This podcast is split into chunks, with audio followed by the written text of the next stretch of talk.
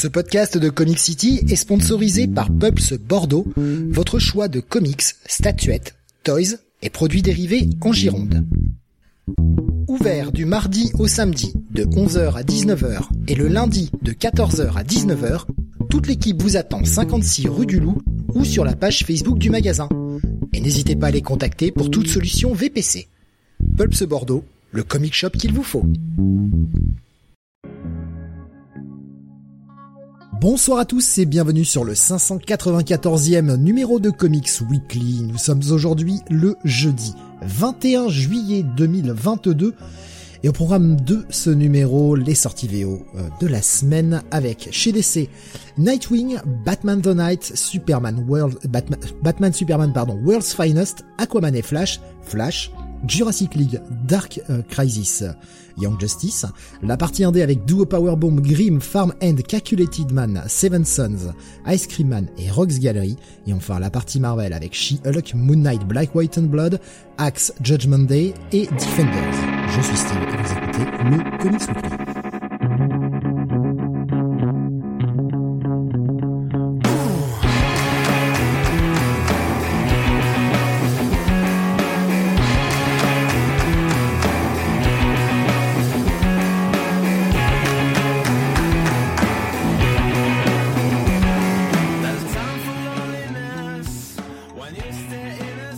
Et avec moi ce soir pour, euh, encore une fois, un long programme, le toujours présent et toujours euh, rempli de lecture. J'ai pas, pas trouvé de meilleur adjectif.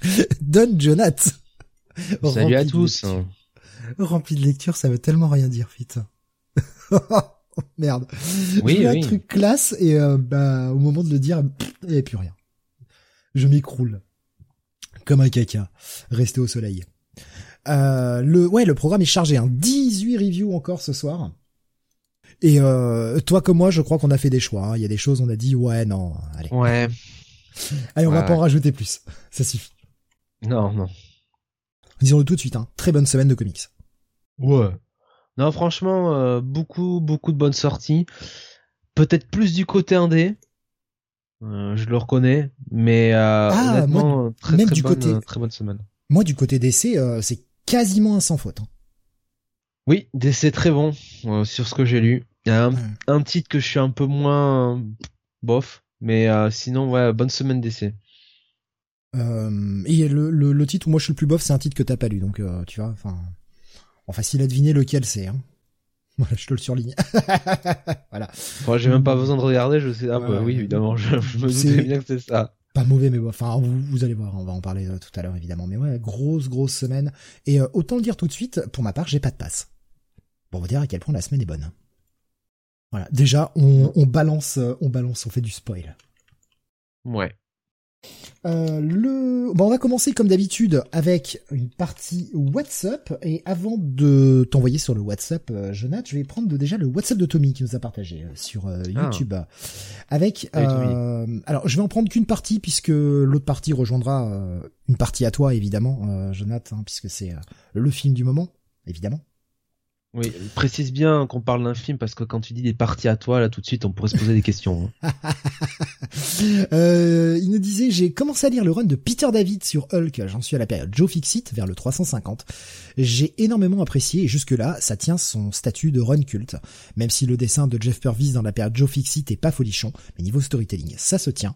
Et même le dessin de McFarlane pour le début du run de Pad collait bien à l'ambiance. Et euh, news bizarre, la semaine dernière, il y a eu du rififi chez Substack, ils ont licencié du monde, nous dit Tommy. Pourquoi je suis pas étonné? Est-ce que franchement Substack ça marche? Parce que ah, oh, passer le boom l'année dernière là de tout le monde qui se barre chez Substack, euh, on ne parle que de ça machin. Est-ce qu'on en entend parler vraiment de Substack depuis?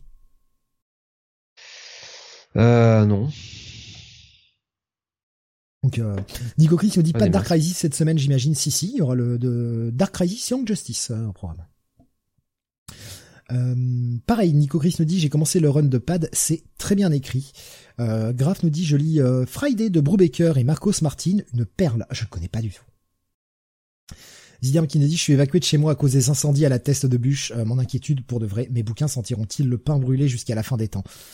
Euh, alors déjà, bon courage à toi, Ziderm. Euh, oui, bon courage à toi, euh, Ziderm. content de savoir que tu n'as rien. Euh, je sais que quand tu nous as parlé la semaine dernière que t'étais à la thèse de bûche, c'est putain, toute la semaine je me suis dit j'espère qu'il a rien le pauvre parce que ça, ça a sacrément flambé et euh, bon, heureusement si ta si ta maison n'a rien eu, tant mieux. Mais ouais, alors pour les bouquins, à part les laisser les laisser à l'air libre pendant un bon moment, pas y avoir grand chose. Hein. Il y a des chances que effectivement l'odeur reste. Hein va falloir euh, va falloir que tu les sortes et que tu les laisses un peu à l'air libre euh, tant que possible euh, dans des courants d'air, des choses comme ça pour essayer de faire partir.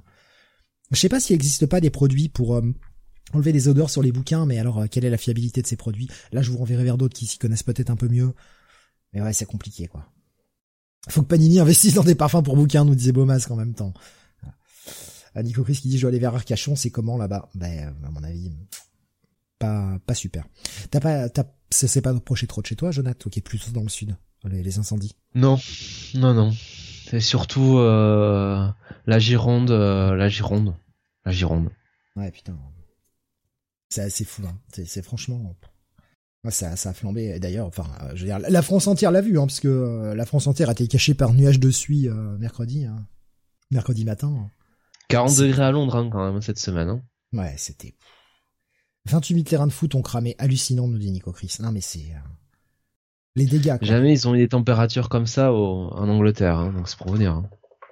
Ça a même flambé en Angleterre. Ça a flambé en Angleterre, putain. D'où ça flambe là-bas? Il pleut euh, trois jours sur quatre. D'habitude, ça flambe surtout dans les pubs. Voilà. non, mais c'est, enfin, c'est dingue, hein, franchement. Et euh, pas sûr que la vague de chaleur soit partie. Hein. Dimanche, ça va, ça remonte encore un peu. Mois d'août, euh, tant que le mois d'août est pas passé, hmm, j'ai un peur qu'on s'en reprenne encore un petit coup en août. Hein. On verra bien. Euh, en tout cas, ouais, courage à toi, Ziderm. Hein. franchement, euh, bon courage. alors, ben, on va passer à la première partie de ton WhatsApp, Jonathan. En même temps, je, je, prépare toutes les scènes, voilà. Et tu vas nous parler de, bah, de cinéma. Alors, pas avec le film, le gros film, ça on le garde pour après. Tu vas nous parler d'un film français. Oui, euh, alors que euh, Alien Predator nous rejoint et on, lui souhaite euh, la bienvenue. Oui, je vais, je vais vous parler de deux films et d'abord, je vais commencer par Asbestias, Asbestas, pardon, je vais y arriver. Donc, qui était un film, alors euh, qui était euh, donc euh, diffusé, présenté au Festival de Cannes par, par pardon, dans la section Cannes Cannes première. Donc il n'était pas en compétition officielle. c'est un film qui est réalisé par euh, qui est réalisé par et je vais pas y arriver par Rodrigo Soro euh, Sorogoyen. Sorogoyen. Ouais. Sorogoyen, ouais. En, le lisant vite d'un coup, ça passe. Puis même si on l'écorche, on n'entendra pas. Faut le lire très vite.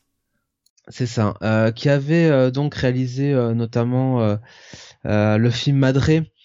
Donc c'était un film franco-espagnol, un peu drame, thriller sur une femme qui avait perdu son fils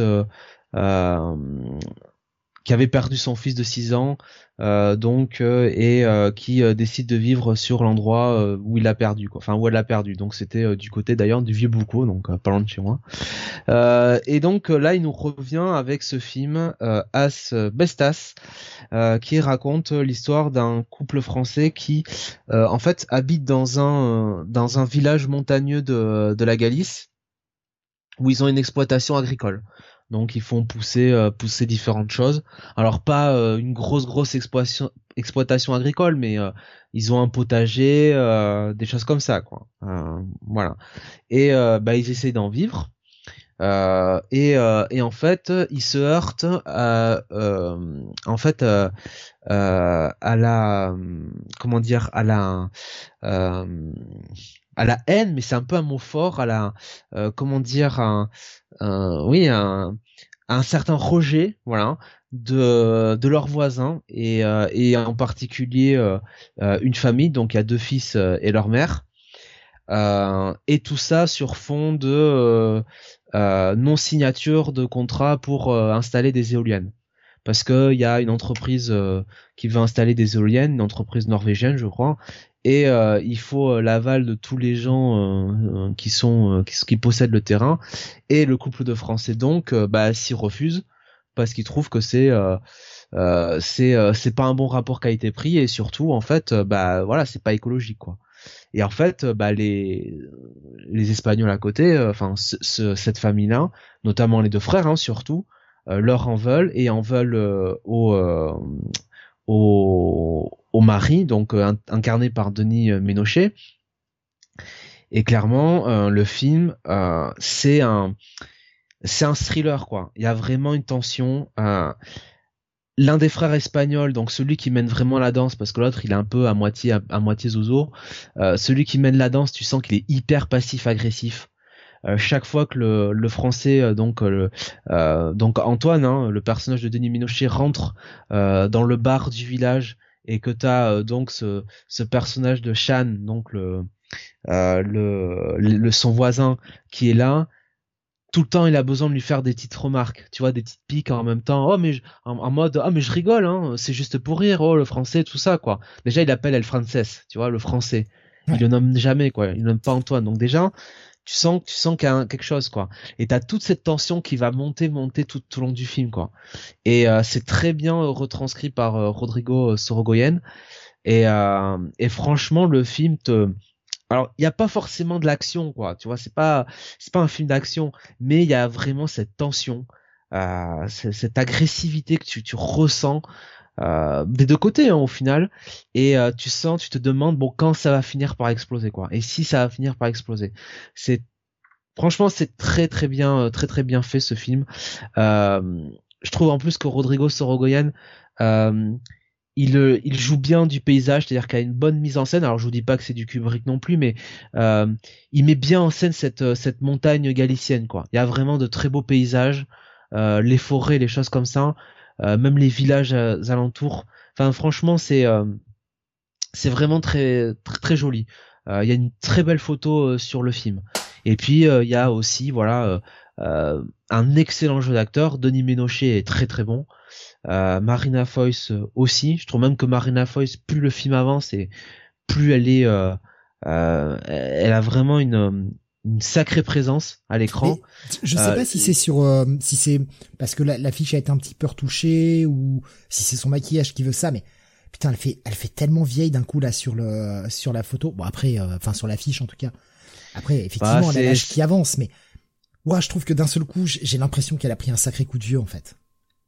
Mais je pense qu'elle est simplement pas maquillée, quoi, c'est tout. Hein. Parce que j'ai vu une bande-annonce juste avant le film d'un autre film qu'elle va faire qui va sortir bientôt là, qui est plus une comédie et où en gros, euh, si tu veux, euh, euh, elle fait beaucoup plus jeune quoi. Donc je pense que c'est vraiment le maquillage. Enfin, c'est aussi pour retranscrire un peu bah, la dureté de la vie qu'elle mène quoi, tu vois. Et je pense qu'on l'en un peu aussi, quoi. Tu vois, enfin, notamment sur la fin du film, je pense qu'ils font justement, tu vois, au niveau du maquillage, ils font des choses pour l'en un peu, quoi. Euh, et, euh, et voilà, et donc, ouais, et, et franchement, moi, j'ai, alors, Madré, j'ai un, franchement, je trouve que, je, je trouve que ce, ce film euh, donc il n'était pas en compétition officielle hein, euh, du coup. Euh, je trouve que vraiment, s'il n'était pas en compétition officielle, j'espère que, ce qui, enfin j'espère que ce qu'il y avait était était vraiment bien. sincèrement, parce que déjà bon, Decision to Live, bon on n'avait pas eu la Palme d'Or. Bon je me dis putain, c'est un film meilleur que ça, il doit être vraiment vraiment super. Là si bah, ce film-là n'était pas en compétition, bah ouais, j'aimerais, euh, j'aimerais bien savoir euh, quels sont, euh, quels sont les autres, quoi, parce que là, non, non, vraiment. mais, mais je vois en plus que la nuit du 12, donc j'avais parlé la semaine dernière, lui aussi était dans section Cannes première, quoi. Donc il n'était pas, il ne rentrait pas en, en compétition. Et j'avais énormément aimé la nuit du 12 aussi. Donc, donc voilà, euh, Asbestas, pardon, voilà, film franco-espagnol ou, ou espagnol-français, euh, euh, plutôt plutôt une très très bonne surprise. Comme quoi, le cinéma français, comme la, la, nuit du 12, hein, la semaine dernière, le cinéma français euh, alors même si c'est des coproductions, hein, parce que la nuit du 12 aussi c'était euh, c'était franco-belge, je crois de mémoire. Euh, bon, on est capable de faire des, des, bons films, quoi, des bons thrillers. Ouais, pour les thrillers, on, est on est loin d'être mauvais hein, quand même. Hein. Ouais, ouais. Notamment, il y a, un renouveau, hein, thriller, même du, policier. Comment? Il y, y, a un gros renouveau, je trouve, du thriller en France en ce moment. Ouais, ouais, mais thriller, policier, euh, franchement, on est, on, on, est capable de le faire, quoi. On est capable de le faire. Et puis, oh, sans oublier les comédies françaises, évidemment. Là, on, Mais évidemment. on excelle, on excelle. On excelle, ouais. Ou les films euh, à l'eau de rose, hein, euh, les drames sociétals où on se fait chier comme des rats morts, ouais, ça, ça c'est bien, quoi. Pratiquement toute la filmographie de Cédric Caplige depuis depuis l'auberge espagnole, mais bon. Euh, il y avait donc euh, Grave qui, dit, qui demandait l'année du requin, la comédie confirmée par Beaumasque, hein, qui nous est parlé réel de Teddy. Euh, oui, c'est ça, c'est ça. Et ben c'est ça, euh, la bande annonce que j'ai vue avec avec Marina Foïs qui fait quand même beaucoup plus jeune dans ce film-là, quoi. Beaumasque qui dit bon sérieusement, Jonathan, tu nous le fais quand ton podcast cinéma? Pelix City. Faut jamais. on a bien bien des trucs à faire avant, quoi. Mais euh, je, je, vois par contre, euh, je, je vois d'autres commentaires moins moins gentils. Hein. Toujours du euh, même beau masque. Non, bah non, au contraire, il nous dit depuis quelques années, on a un renouveau des films du genre et polar, ça fait plaisir. Euh, c'est jamais parfait, mais ça annonce du lourd pour les années à venir si ça se développe comme ça. Ouais, après voilà, hein, c'est c'est toujours pareil. Hein. Alors je, je, en fait, j'ai mal lu le commentaire. En fait, beau masque, beau masque me, me apparaît simplement que j'aurais vu Tempora plutôt que. C'est ce que j'allais prendre. Ouais. Voilà. Désolé beau masque. Alors pour répondre à ta question, euh, je savais que Tempora euh, sortait euh, cette semaine. Je veux pas tout voir non plus. clairement, j'avais plus entouré au feutre rouge Asbestas parce que je suis quand même plus drame. Enfin, je suis plus thriller, policier, choses comme ça. C'est film dans le genre. Tempura, j'ai vu un peu de quoi ça parlait. J'ai, enfin, j'ai vu le le pitch du film c'est pas vraiment ma cam non plus quoi. Euh, J'adore le cinéma japonais. Euh, moi, ce genre de truc là, ouais, voilà, c'est pas c'est pas mon truc quoi. Peut-être que j'irai le voir, je ne sais pas, mais là, ce papier. Euh. Grave qui nous dit au ciné, j'ai vu Hurlement de Joe Dante qui repassait sur Paris. Bah, j'ai beaucoup aimé. Ouais, très très bon film, euh, Grave. oui, j'en profite un petit peu d'autopromo. On avait fait un petit Freak City dessus face à Loup-garou de Londres. Voilà. Je, je, le place comme ça. Oh, oh j'ai glissé, pardon. Euh, Aliénor Predator qui dit j'ai Beaumas qui a hâte de voir la review de Jonathan euh, du futur film One Piece, évidemment. Oh, quelle horreur. Euh, euh, ah mais non, je croyais de la série, pardon. Non, le film, on, verra. Je pensais que tout de suite, je suis tellement euh, marqué au fer rouge par euh, Netflix et et, et, les derniers visuels là de Yu Hakusho que bon, alors je vois qu'Alien euh, hors Predator nous dit que La Nuit du 12, très bon film, dire que c'est inspiré de faits réels, bah oui, effectivement. C'est ça qui est encore plus euh, glaçant. Et comme toi, j'ai trouvé que c'était euh, c'était un très très bon film avec un excellent Bastien Bouillon dedans. Il y avait Cyril qui te pose une question avant qu'on passe à ta au second WhatsApp. Ouais. Qui nous dit sinon Jonathan, content d'avoir revu l'US Postal sur le Tour de France? Ah, alors écoute mon cher Cyril, faut rendre quand même à la Jumbo euh, que euh, ils ont fait euh, ils ont fait du beau cyclisme. Bah, franchement, euh, l'étape euh, vers le col du Granon la semaine dernière, c'est quand même l'une des plus belles étapes que j'ai vues sur la dernière décennie. Et ça, c'est quand même c'est quand même le fait de la Jumbo qui a fait une tactique à l'attaque dès le début et c'était super. Euh, L'US postal c'était jamais ça quoi. L'US postal c'était euh, voilà le train, le train, euh, le train de l'US postal. Et puis on roule comme des dératés dans le dernier col simplement. Et puis voilà Armstrong qui fout la mine à 5 5 bornes de la fin, qui met 3 3 minutes en 5 bornes. Voilà. Là la jumbo c'est quand même c'est quand même moins ça quoi. voilà. Après te dire que bon il y a des performances un poil étonnantes sur le Tour de France je te cache pas que bon, voilà, il y a un maillot vert aujourd'hui qui euh, a fait sensation hein, entre guillemets, donc euh, bon, voilà. Mais euh, bon, je trouve quand même que honnêtement, d'un point de vue général, le tour est, est, plus appréciable à regarder, franchement, en, en, en, pur spectateur que et, et fanat, enfin amateur de cyclisme, c'est quand même beaucoup mieux à regarder que ça l'était à l'époque de Lance Armstrong quoi. Euh, la fin des années 90, début des années 2010, ou même les années 2000 non, fin des années 90, début des années 2000 avec l'US Postal et même les années 2000 une bonne partie 2010 pardon, je vais y arriver avec une bonne partie de la Sky là. Euh, enfin une bonne partie des années 2010 avec Sky, ça c'était quand même beaucoup plus chiant quoi. Là vraiment on se faisait chier comme des rats morts quoi. là c'est moins le cas quand même. Malgré tout euh, euh, Tommy nous disait, tiens, j'avais vu Drive sur Netflix. Enfin, j'ai compris l'engouement des gens sur le Vaporwave et voir Ryan Gosling faire une tête de paysage tout le long du film, ça n'a pas de prix. Justement, ça m'emmène vers le second WhatsApp de Jonath, ah. Thor Love and Thunder. Et justement, je vais prendre la réflexion de Tommy avant de te laisser y aller, qui nous disait, bah, je, je l'ai vu, hein, justement. Comment dire, trois petits points, c'est naïf. J'ai bien aimé Christian Bale dans le rôle de Gore mais il y a trop de cabotinage dans le film et certains moments sérieux sont expédiés un peu trop rapidement. Voilà. Je sais que euh, des gens attendaient que j'en fasse la review la semaine dernière. Hein. Euh, mais il n'est pas là. Il n'est pas là. Ah, ah c'est ah, Bah, c'est dommage. Euh, comment dire Bah, je vais pas vous dire que j'étais surpris. Hein. J'ai vu, enfin, j'ai vu pratiquement le film que je m'attendais voir. J'en avais parlé la semaine dernière. et bon, moi, je suis Jason Aaron. Honnêtement, euh, je me sens un peu souillé quoi après ça parce que là euh, entre l'arc donc de bah c'est quand même deux arcs majeurs alors je vais pas révéler encore lesquels pour ceux qui euh, ne, ne se seraient pas je vais spoiler après Jonathan donc tu peux y aller parce que je vais prendre certaines réactions qui ont été publiées sur le Discord. Bon de toute façon on a déjà parlé de Gore donc bon il y a Gore dedans il y a il y a donc Mighty Thor hein, Jane Foster. Bon voilà donc c'est quand même deux arcs majeurs de Jason Aaron.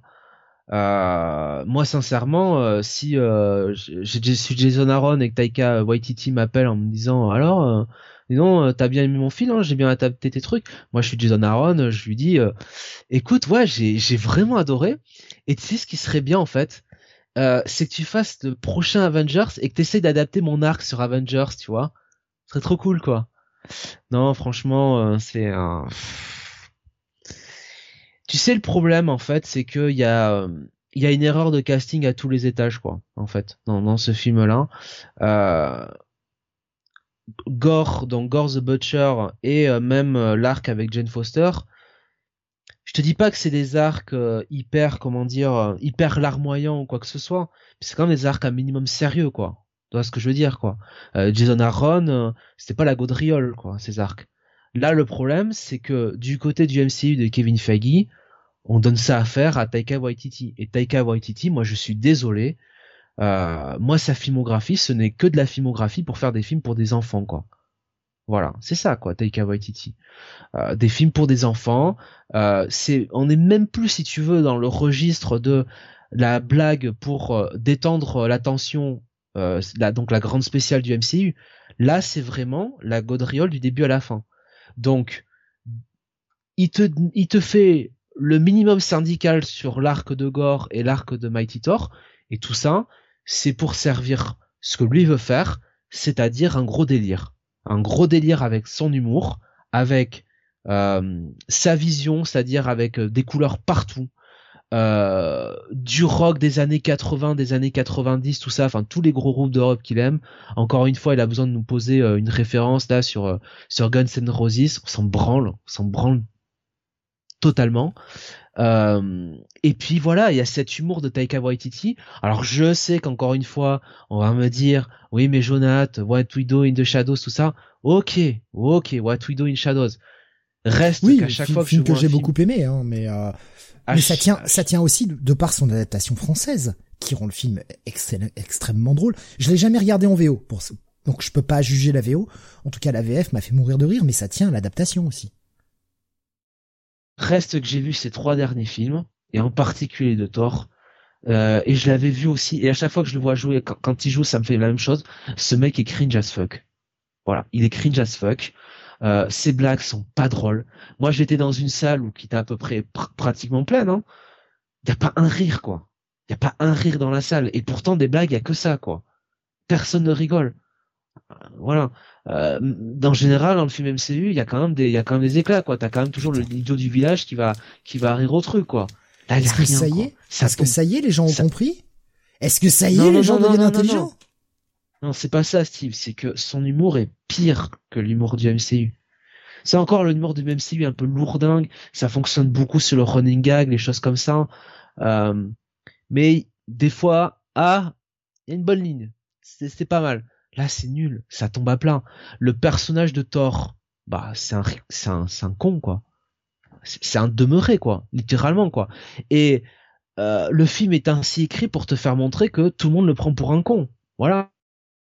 Les gardiens de la galaxie, qui sont connus pour être des prix Nobel, le prennent pour un con. Tout le monde prend pour un con ce mec-là. Donc c'est quand même, c'est assez particulier. Et toutes les blagues de Taika Waititi tombent à plein. Taika Waititi qui joue donc l'un des personnages, je sais même plus quel personnage, c'est le, Monsieur Rock là, j'en ai rien à branler. Son nom, il est pas drôle ce personnage, il est lourdingue. En plus c'est lui qui fait la narration, on n'en peut plus. Voilà, c'est pas drôle quoi. C'est pas drôle et les éléments qui te pourraient te faire garder dans le film, donc euh, l'arc de Jane Foster, il le survole. Voilà. Euh, il, ne, va pas au fond des choses et Dieu sait pourtant qu'il y avait des trucs intéressants à raconter avec euh, euh, Mighty Thor, donc le personnage de Jane Foster. Tout l'arc autour de Gore, il y a une introduction qui dure 5 minutes au début du film, pour le coup qui est très bonne. Alors là je trouve qu'il est très bonne, mais après Gore tu vois pratiquement plus du film. Et le problème c'est que, en fait, le film est tellement mal écrit que Gore finalement qui est le méchant du film, qui tue euh, à, à tire larigot, bah, finalement c'est un peu le protagoniste. Finalement t'as de l'empathie pour ce mec-là. Et tu te dis, ben en fait ouais, t'as raison, t'as raison de tuer tous ces dieux, parce que ou les dieux sont des salopards d'égocentriques qui en ont rien à foutre de leur euh, de leur peuple, ou c'est des abrutis comme Thor. De la manière dont est écrit le film. Donc tu te dis, bah tu sais quoi, en fait Gore il a raison quoi. Gore, il a raison de faire un, massacre de masse, de tuer des innocents, parce qu'il va tuer des innocents dans le film, qui sont pas des dieux. Tu te dis, mais finalement, euh, bah ouais, voilà. Et Christian Bell, bah effectivement, Christian Bell. Alors je vous dirais pas que c'est du grand Christian Bell parce que je l'ai quand même eu bien meilleur que ça. Euh, il y a un moment où forcément, bon, je pense qu'il a compris la teneur du film, donc il, tombe un peu dans le cabotinage. Mais effectivement, Christian Bell, euh, bon, se démerde avec ce qu'on lui donne à faire, quoi. Et Taika Waititi, ça fait quand même, je veux dire, il a pas des acteurs de merde non plus. Dans Thor Ragnarok, il a quand même la triplette Tom Hiddleston, mais surtout Kate Blanchett et Anthony Hopkins sous la main. Excusez du peu. C'est la gaudriole de début à la fin. Et là, c'est une catastrophe, quoi. Il chie sur le personnage. Voilà. Là, il a quand même Nathalie Portman comme euh, comme actrice, quoi. C'est pas non plus euh, la plus mauvaise actrice. C'est quand même une excellente actrice. Il a euh, il a Kristen Bell. Putain. Et le mec, il en fait rien, quoi. Lui, tout ce qu'il veut, c'est faire de la blague, c'est faire son délire, c'est faire ses films à lui, et c'est insupportable, quoi. Et Thor, c'est un con, c'est un con. Et ce qui est dramatique, c'est qu'on a montré, quand même, c'est quand même les frères Rousseau qui ont montré dans Infinity War et dans le début d'Endgame qu'il était possible d'écrire un Thor intéressant, qui avait de la profondeur, et avec qui on a, derrière qui on avait envie de se mettre, quoi. Un Thor qui avait tout perdu, et qu'il jouait très bien. Bon, malheureusement, il y a eu euh, euh, à partir de la première demi-heure d'Endgame, il y a eu euh, le gros délire MCU sur les, les deux heures qui restaient de film, où ils n'ont pas pu s'empêcher d'en faire une, une blague de Thor avec la bedaine et tout ça. Mais sur Infinity War et sur la première partie d'Endgame, on a montré qu'on pouvait faire du Thor sérieux, quoi. Voilà. Tu vois? Et malheureusement, avec Taika Waititi, ce n'est pas le cas. Et euh, il prend en otage ses films, et c'est l'un des pires films que j'ai vu sur la MCU. Alors rétrospectivement, finalement, Spider-Man No Way Home, bah c'était pas mal, quoi. Voilà. J'ai quand même une question, alors tant pis, hein, j'en ai un foutre si c'est spoil, je m'en branle. Hein. Réponds, je t'en supplie. Ils nous font le tort euh, passé et futur ou pas? Ou ça, ils en ont rien à foutre? Steve, d'après toi je dirais qu'ils en ont rien à foutre. Eh bien, tu aurais raison. Pourquoi se faire chier à faire euh, un développement avec plusieurs torts alors que c'est pas ce qu'on veut écrire? On veut pas faire ça. et je te parle même pas de, j'ai pas parlé de Zeus, ouais. La présence de Zeus avec euh, donc Russell Crowe dans le film. On a quand même Russell Crowe dans le film. Mais euh, enfin, c'est c'est une c'est c'est n'importe quoi en fait. Voilà. Donc euh, donner quelques réactions que j'ai vues. On a Majid hein, sur YouTube qui nous dit euh, Waititi est ni un réalisateur ni un clown, un clown pardon. Pourquoi je le prononce à l'anglaise d'un coup euh, clown. J'ai bien aimé Ragnarok, mais là c'est pas passé. Et euh, Jack Giacchino euh, est un escroc en nous refaisant le thème de Goldorak avec une fois de plus une note en moins. Le concert de Jane Foster est une grosse blague. Je n'ai côté... rien retenu de cette bande originale. Il n'y a pas un thème que je que que je euh, que j'ai j'ai euh, que je me souviens à part euh, Welcome to the to the Jungle hein, de Guns N' Roses. C'est c'est tout quoi. Ouais, parce que c'est un morceau qu'on a entendu 50 millions de fois déjà. Bah, qui voilà, reste toujours un très bon morceau, mais euh, bon, voilà, 89. Hein. Bah, voilà, c'est bon quoi. Au bout d'un moment, euh, après passer le pilote de The Shield, c'est bon, j'ai déjà assez attendu, entendu comme ça quoi. Ouais, enfin, j'ai le morceau il date de 89. Voilà, mais forcément oui, qu'on a oui. entendu quoi. Euh, en deux heures les gars, sans épisode à adopter, ils se sont tirés une balle d'entrée, nous disait grave. Alors je vais prendre des réactions que j'ai vues sur Discord parce qu'il y en a un paquet. Hein.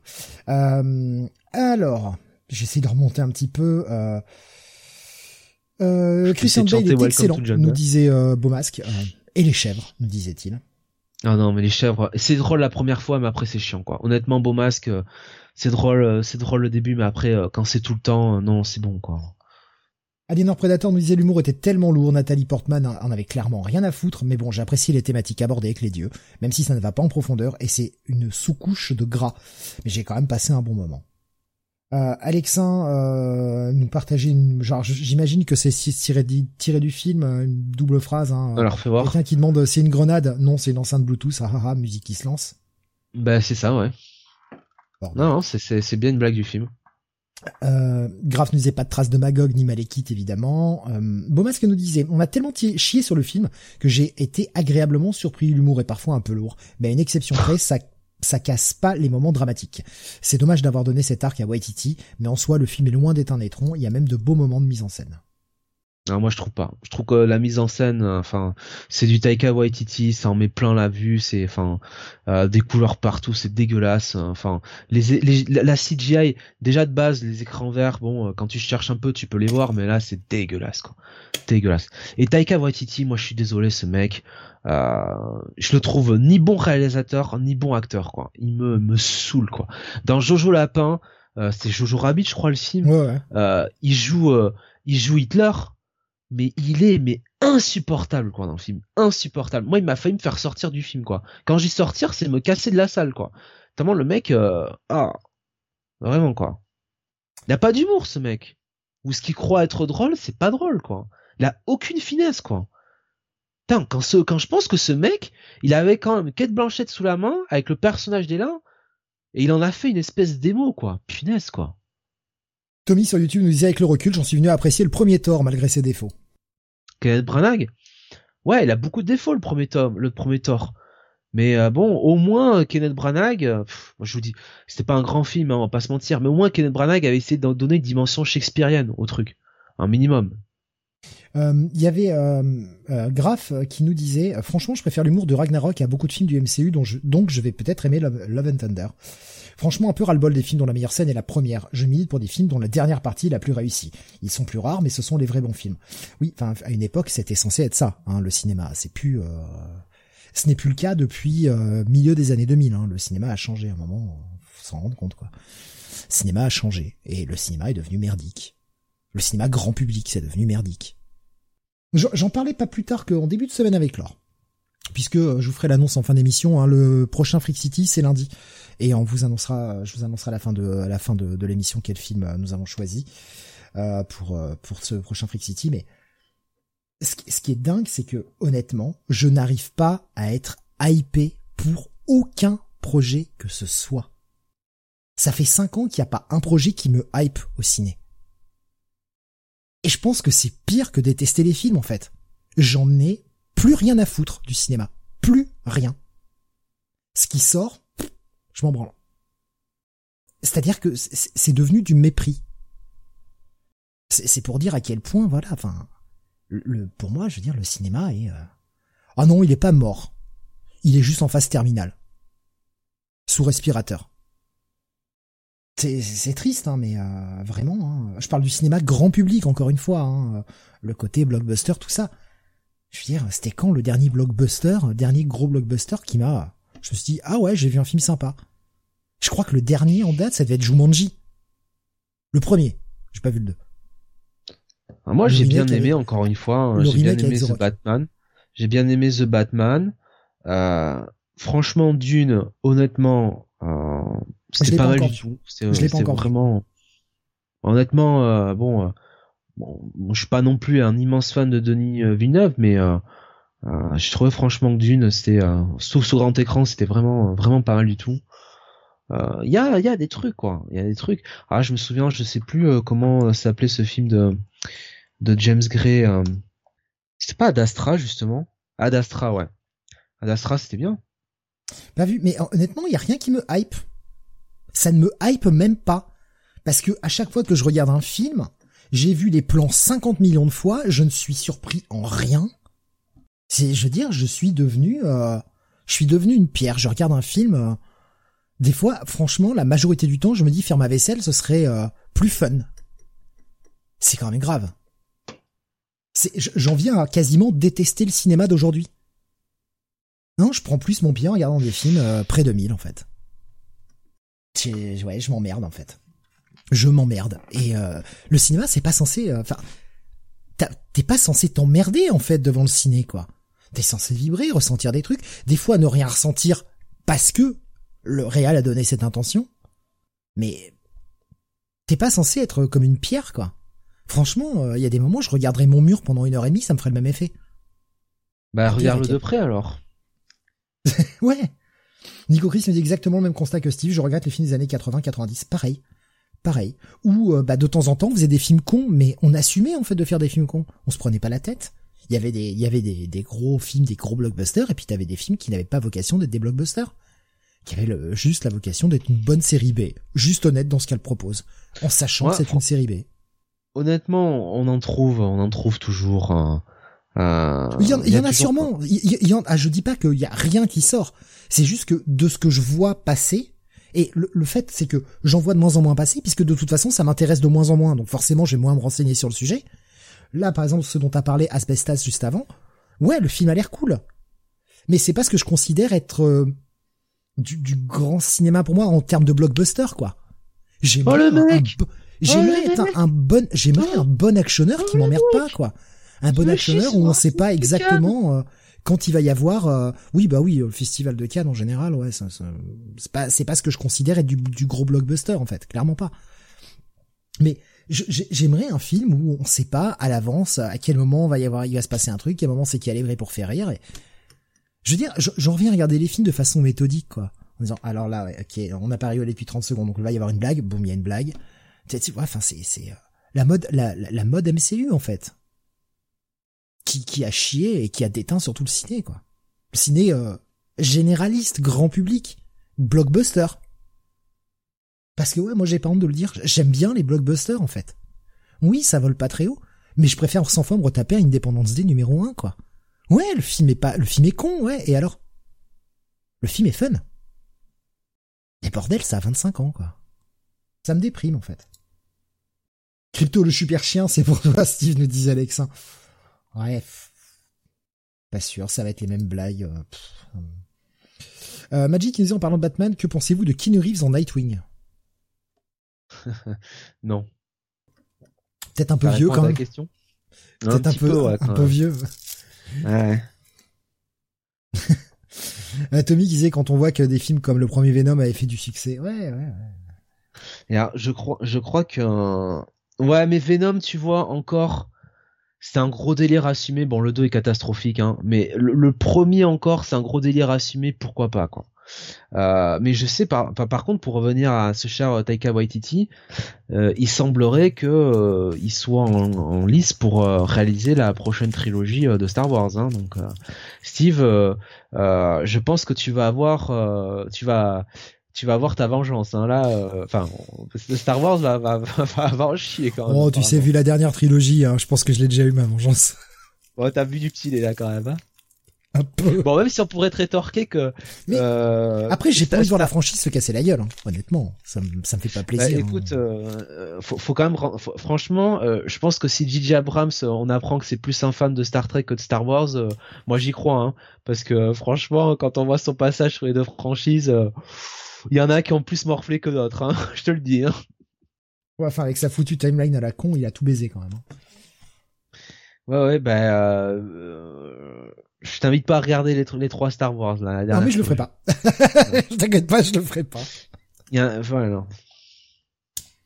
Surtout pas le dernier. Hein.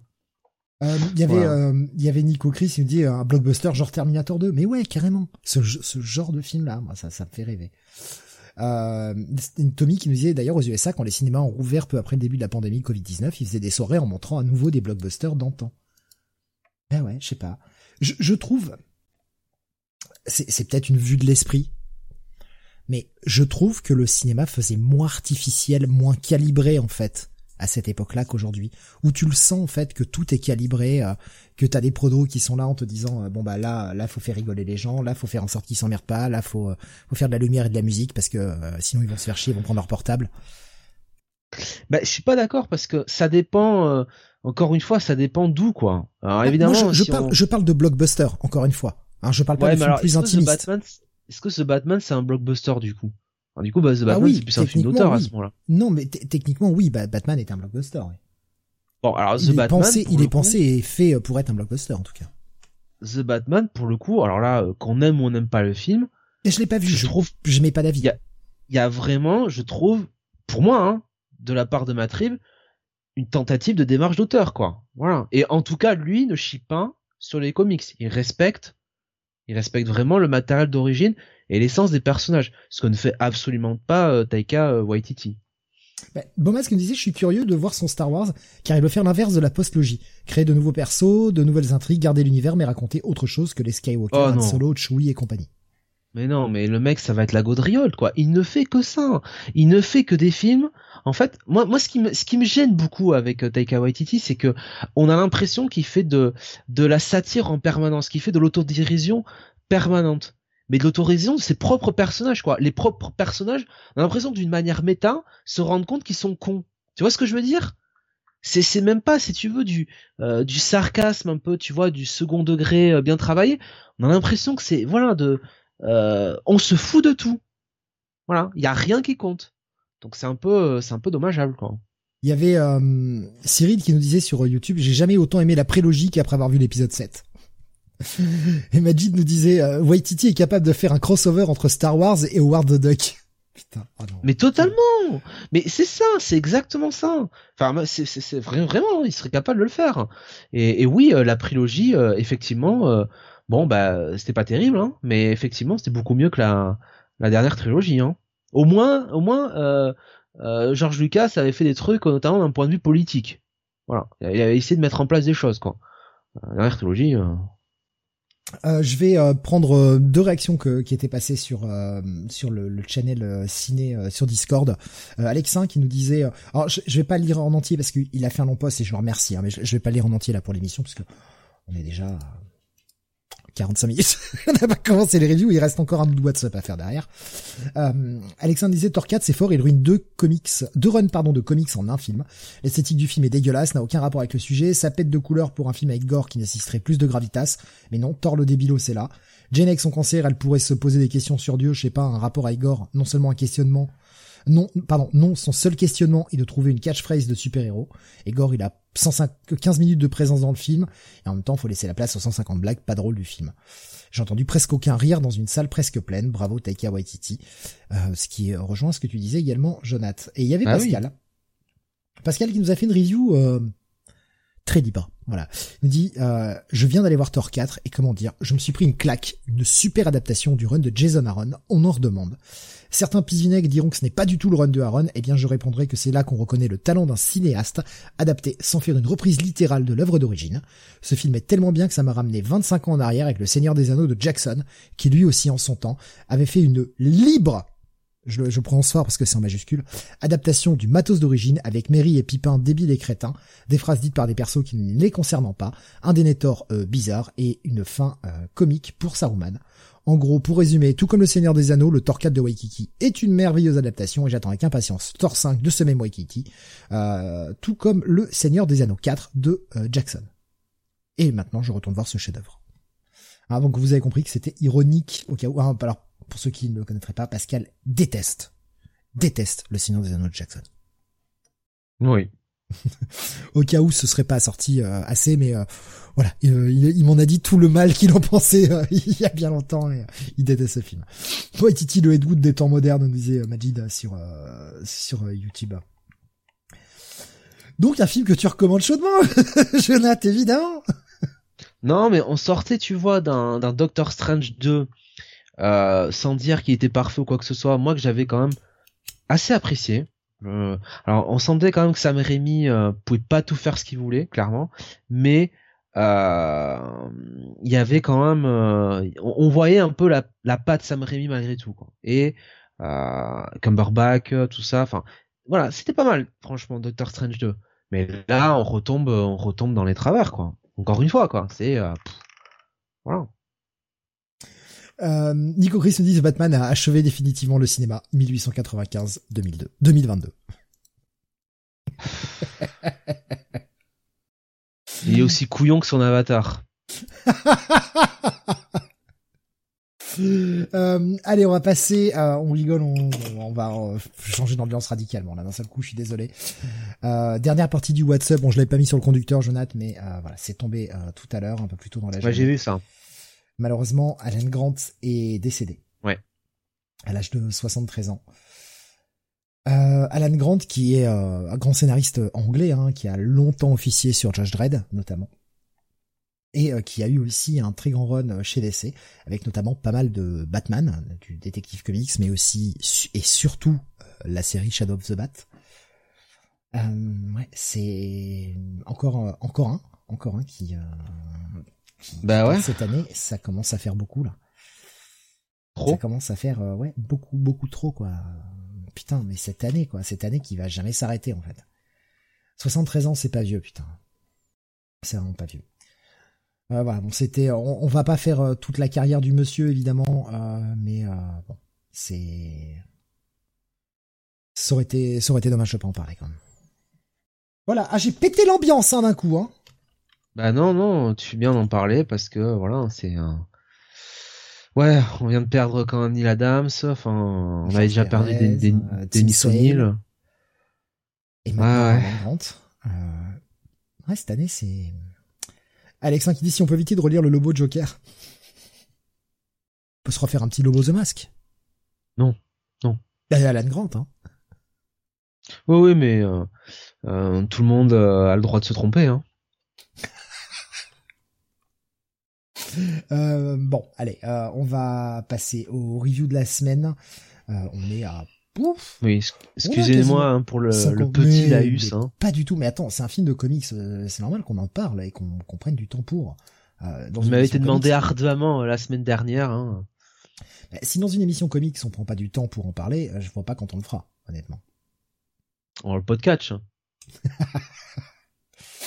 euh, euh, faut que le DCU passe à l'offensive, nous disait euh, Majid. Non. Il faut qu'ils restent comme ils sont. voilà, ils font film après film, ils cherchent pas à réinventer la roue. Là, c'était bien The Batman. Voilà, un film après l'autre, et puis on verra pour la suite. Hein. Il faut en parler dans Pelix City, nous, nous, nous redit Beau Masque. Hein. Ouais. D'abord, on verra si un jour on fait Kingdom City, et après. Hein. Et on a X-Men City à faire aussi, toujours. Ah oui, c'est vrai. Alors d'abord X-Men City, ouais. Ça viendra, ça viendra. D'ailleurs, après les X-Men, euh, un peu une bande de losers hein, quand même. Hein. Majid nous dit d'ailleurs, savez-vous si l'annonce pour Henry Cavill est passée? Alors je ne sais pas de quoi il parle. Alors euh, nouveau James Bond ou euh, qu'est-ce qui s'est passé? Je, je, ne sais pas. Ouais, alors là il faut me dire. Hein. La sale affaire des bottes harceleurs pour la Snyder Cut, nous dit Alexandre. Ouais, bah, Écoute, si ça a permis d'avoir le Snyder Cut, euh, moi ça me dérange pas. Faut s'habituer à ça, hein, ce sera de plus en plus courant. Des rumeurs sur son retour en Superman, nous disait Alexin. Et Henri Cavill devrait apparaître à la SDCC, nous disait Beaumasque. Pourquoi pas hein. Franchement, euh, c'était pas, euh, c'était pas, c'était pas déconnant Henri Cavill en, Superman. Après, ça parle surtout de lui pour être le nouveau James Bond, hein, je crois, à mémoire. Je, ouais, je, encore une fois, j'ai pas suivi. Comme je t'ai dit, hein, moi, je m'éloigne de plus en plus du cinéma. Je, j'y bah, il faut habiter. Hein. Bah, déménage à côté d'un cinéma. bah, Putain, quel enfer. alors. Euh, Magic nous dit c'est du bidon l'affaire des bots. Non, je pense pas, Majid. Je pense pas. On est à l'heure, à, l'heure d'aujourd'hui. Enfin, je pense pas. Bon après bots ou pas, euh, franchement, euh, la Warner, euh, s'ils veulent pas sortir le film, ils le sortent pas quoi.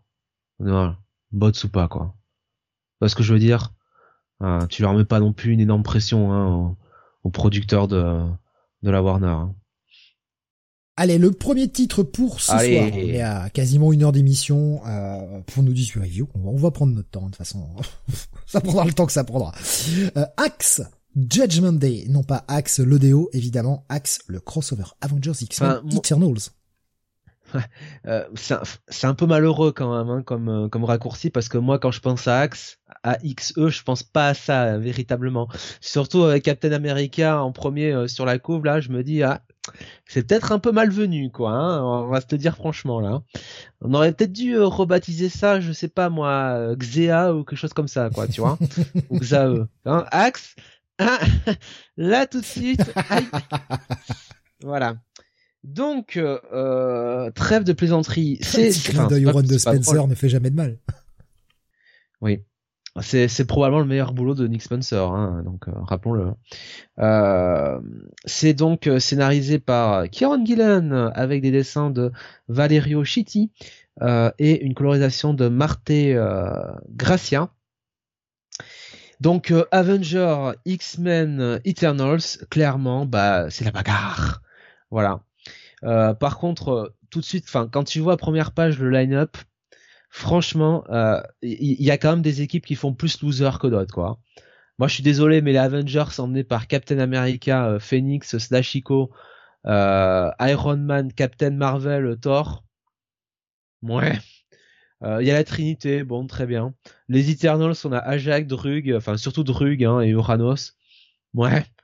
Par contre, les X-Men, on a l'artillerie lourde, hein, c'est-à-dire qu'on a sorti euh, Summers, on a Jean Grey, Cable, Cyclops, Magneto, Professeur X, Storm, Wolverine, euh, Destiné, voilà, on, a tout le monde quoi. Hein. Mystique, euh, Exodus aussi. Voilà. Donc, euh, donc, donc, donc, vous avez bien compris qu'il y a quand même Kieron Gillen qui a peut-être plus envie d'écrire une équipe que l'autre. Bah pourtant, c'est lui qui écrit Eternals aussi, hein. Oui, oui, ben euh, visiblement il n'a pas envie d'écrire Avengers, hein, je te le dis tout de suite. Hein. Euh, donc euh, on démarre, on démarre du côté de New York où en fait on a Tony Stark en mode un peu, tu vois, un peu, un peu la cool quoi, tu vois Tony quoi, la, blague, la, blagounette quoi, qui est donc sur, enfin en train de prendre un pot avec avec Cersei, donc bah, Tony s'emmerde pas, hein, l'air de rien. Euh, et Cersei bah, va se faire tout de suite enlever par euh, par Phoenix, Nico, euh, qui qui la ramène dans l'espace avec Captain Marvel et Thor. Et en fait, tout ça, c'est un plan des Avengers pour prendre bah, en otage, hein, littéralement, cette pauvre Circe, euh, puisqu'il y a une attaque des, des Eternals et les Avengers doivent savoir qu'est-ce qui s'est passé, pourquoi ils font ça. Pendant ce temps, on a on a ce pauvre Scott et, euh, Jean euh, qui doivent subir les conséquences de la révélation de, Scott euh, que les mutants euh, peuvent ressusciter. Donc ils sont du côté de, The Three House, donc à New York, donc le fameux le fameux arbre hein, à New York. Euh, qui est la passerelle pour pour aller sur Krakoa et effectivement bon on, on revient un petit peu sur les manifestations anti-mutantes donc on est euh, on est revenu à la à la belle époque, hein, si je puis dire.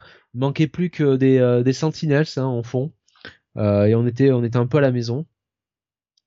et ensuite sur Krakoa, évidemment, bah on on, on a Destiny qui comprend bien que va y avoir une attaque des Eternals qui veulent les tuer et surtout les mutants comprennent assez vite qu'en réalité euh, les Eternals vont un peu profiter de ce mouvement euh, anti-mutant pour euh, s'associer aux humains.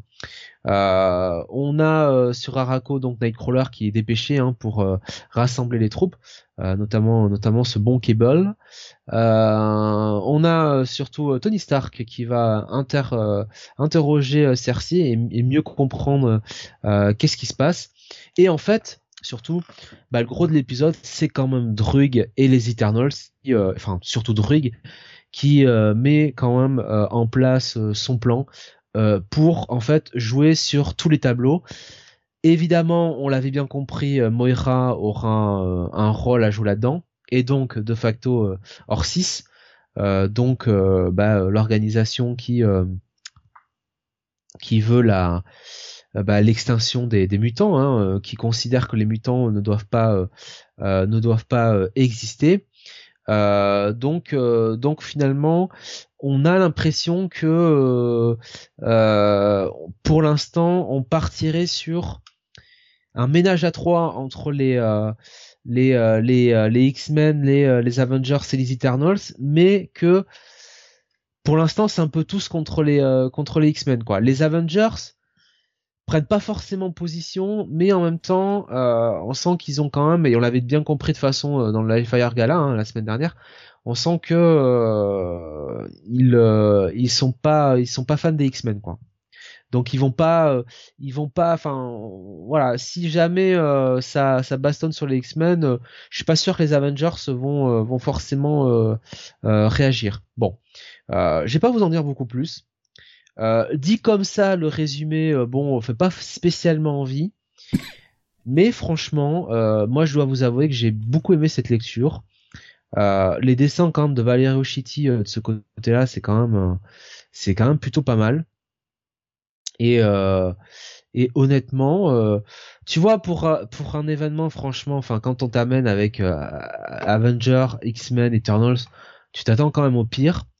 Là, je trouve quand même que il y a eu un effort un effort de de la part de de Kieron Gillen pour essayer tu vois de faire euh, un peu moins euh, euh, bas du front que ça l'était sur Avenger versus X-Men.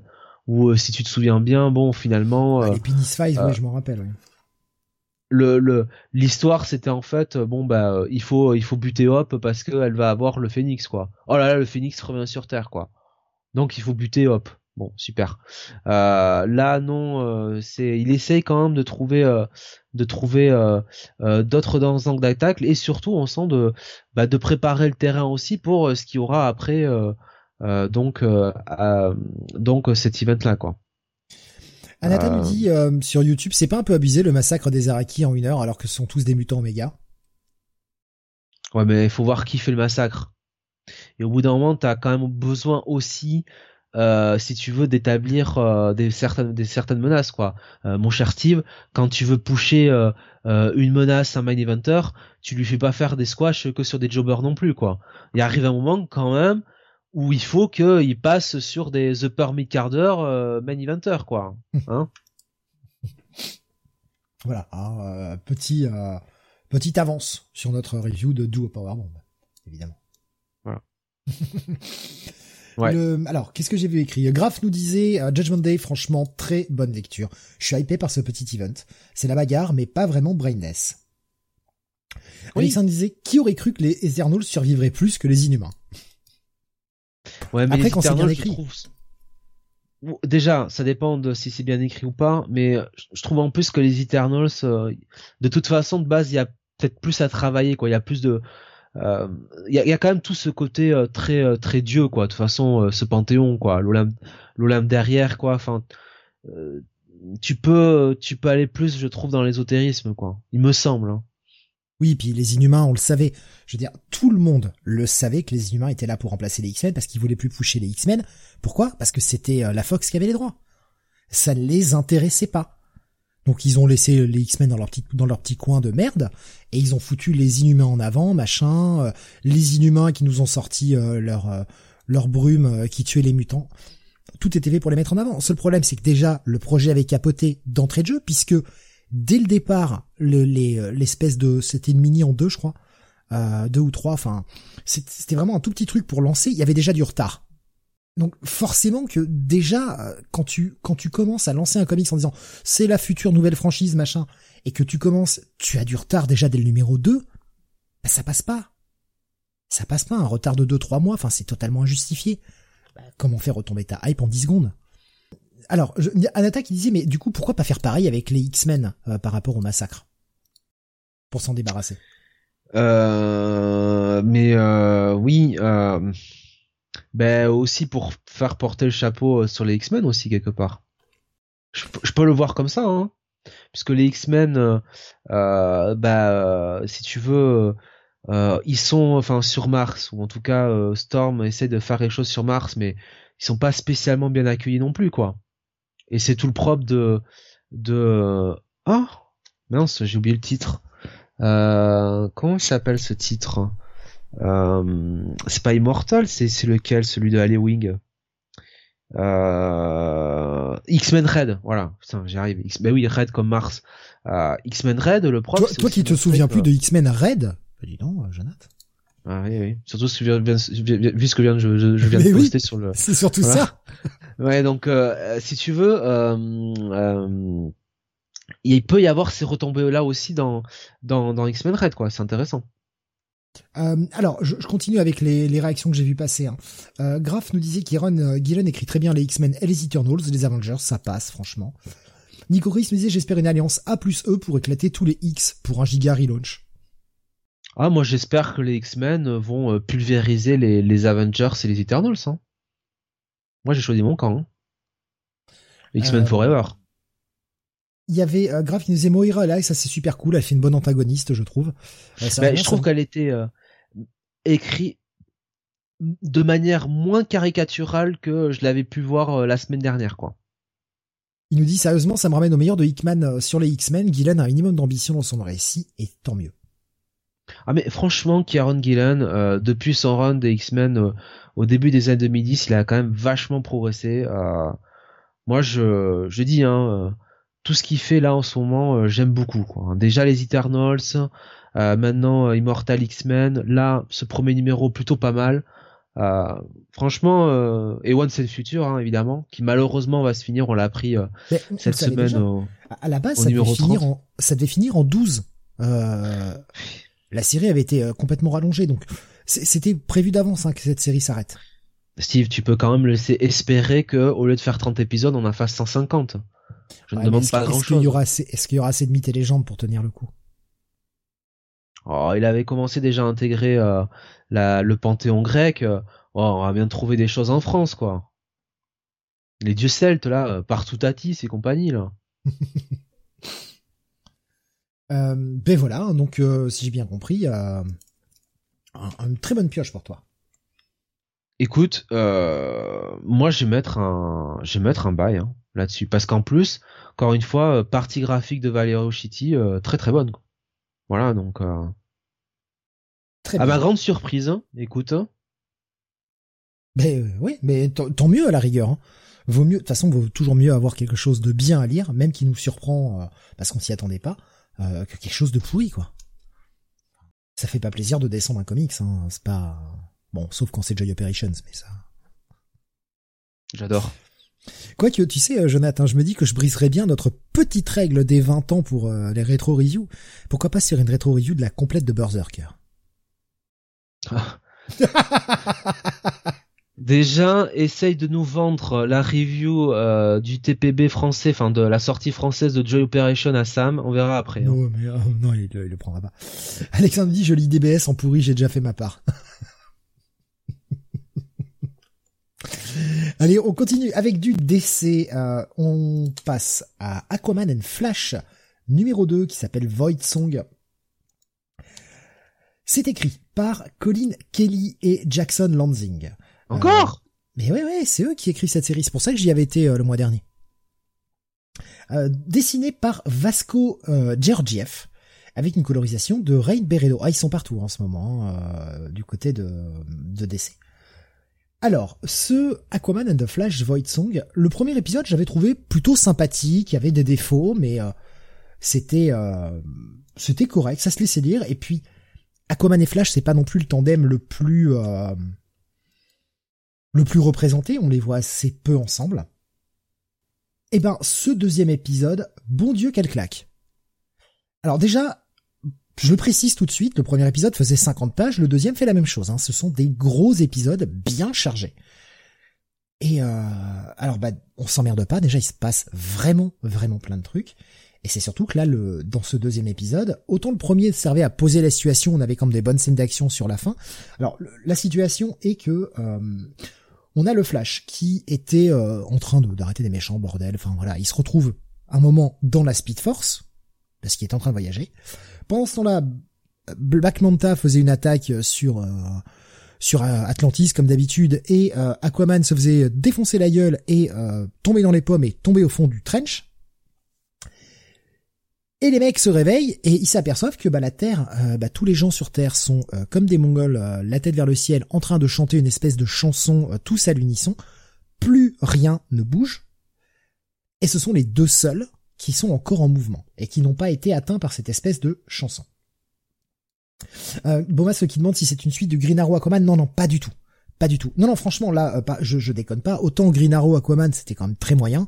Euh, là, Aquaman de Flash, Void Song, c'est de meilleur en meilleur. Et je, rigole pas. déjà, je vous le dis tout de suite, ça va être un gros bail cet épisode. Autant le premier, c'était juste un check-it, check-it plus. Là, on est sur un gros bail. J'ai été hyper surpris par la direction prend le récit. Euh, donc dans ce deuxième épisode, bah, il se retrouvait face à une des entités qui est euh, une entité un petit peu cthulhienne avec des euh, avec des, des, des espèces de tentacules noirs, des choses comme ça, un espèce de truc qui est qui ressort un peu. Euh, euh, vous voyez un petit bout hein, sur la cover. C'est un peu plus euh, un peu plus vaporeux dans le comics en tout cas. Et on va les deux personnages qui sont quand même assez différents l'un de l'autre. On a Aquaman qui est le roi, qui est bourrin, qui pense qu'à se castagner, et un Flash qui est Barry Allen, qui bah lui pense plutôt en termes scientifiques. Et justement, ça va créer les premières dissensions dans cette espèce de duo, puisque euh, bah, le Flash lui essaye des solutions scientifiques alors qu'Aquaman pense qu'à bourriner. Et forcément, les deux ne s'entendent pas, quoi. Ils essayent différentes petites choses jusqu'à arriver à la conclusion, puisque euh, voilà, je vais, je vais pas vous spoiler l'intégralité du truc, mais Atlantis a été complètement là aussi immobilisé. Et on va apprendre que ce qu'on voyait au tout début d'un espèce de lancement, un espèce de gros projet de lancement qui était en train de se préparer à Atlantis, on va comprendre ce que c'est. Aquaman a construit grâce à Mera euh, en secret au fin fond d'Atlantis, un espèce de super ordinateur. Et ils vont y accéder avec Flash, un super ordinateur qui arrive à, tout calculer, puisque plus aucun mouvement sur Terre, plus aucune électricité, plus rien ne bouge en fait. Même les ordinateurs, toute l'électricité, il n'y a plus rien sur Terre qui fonctionne.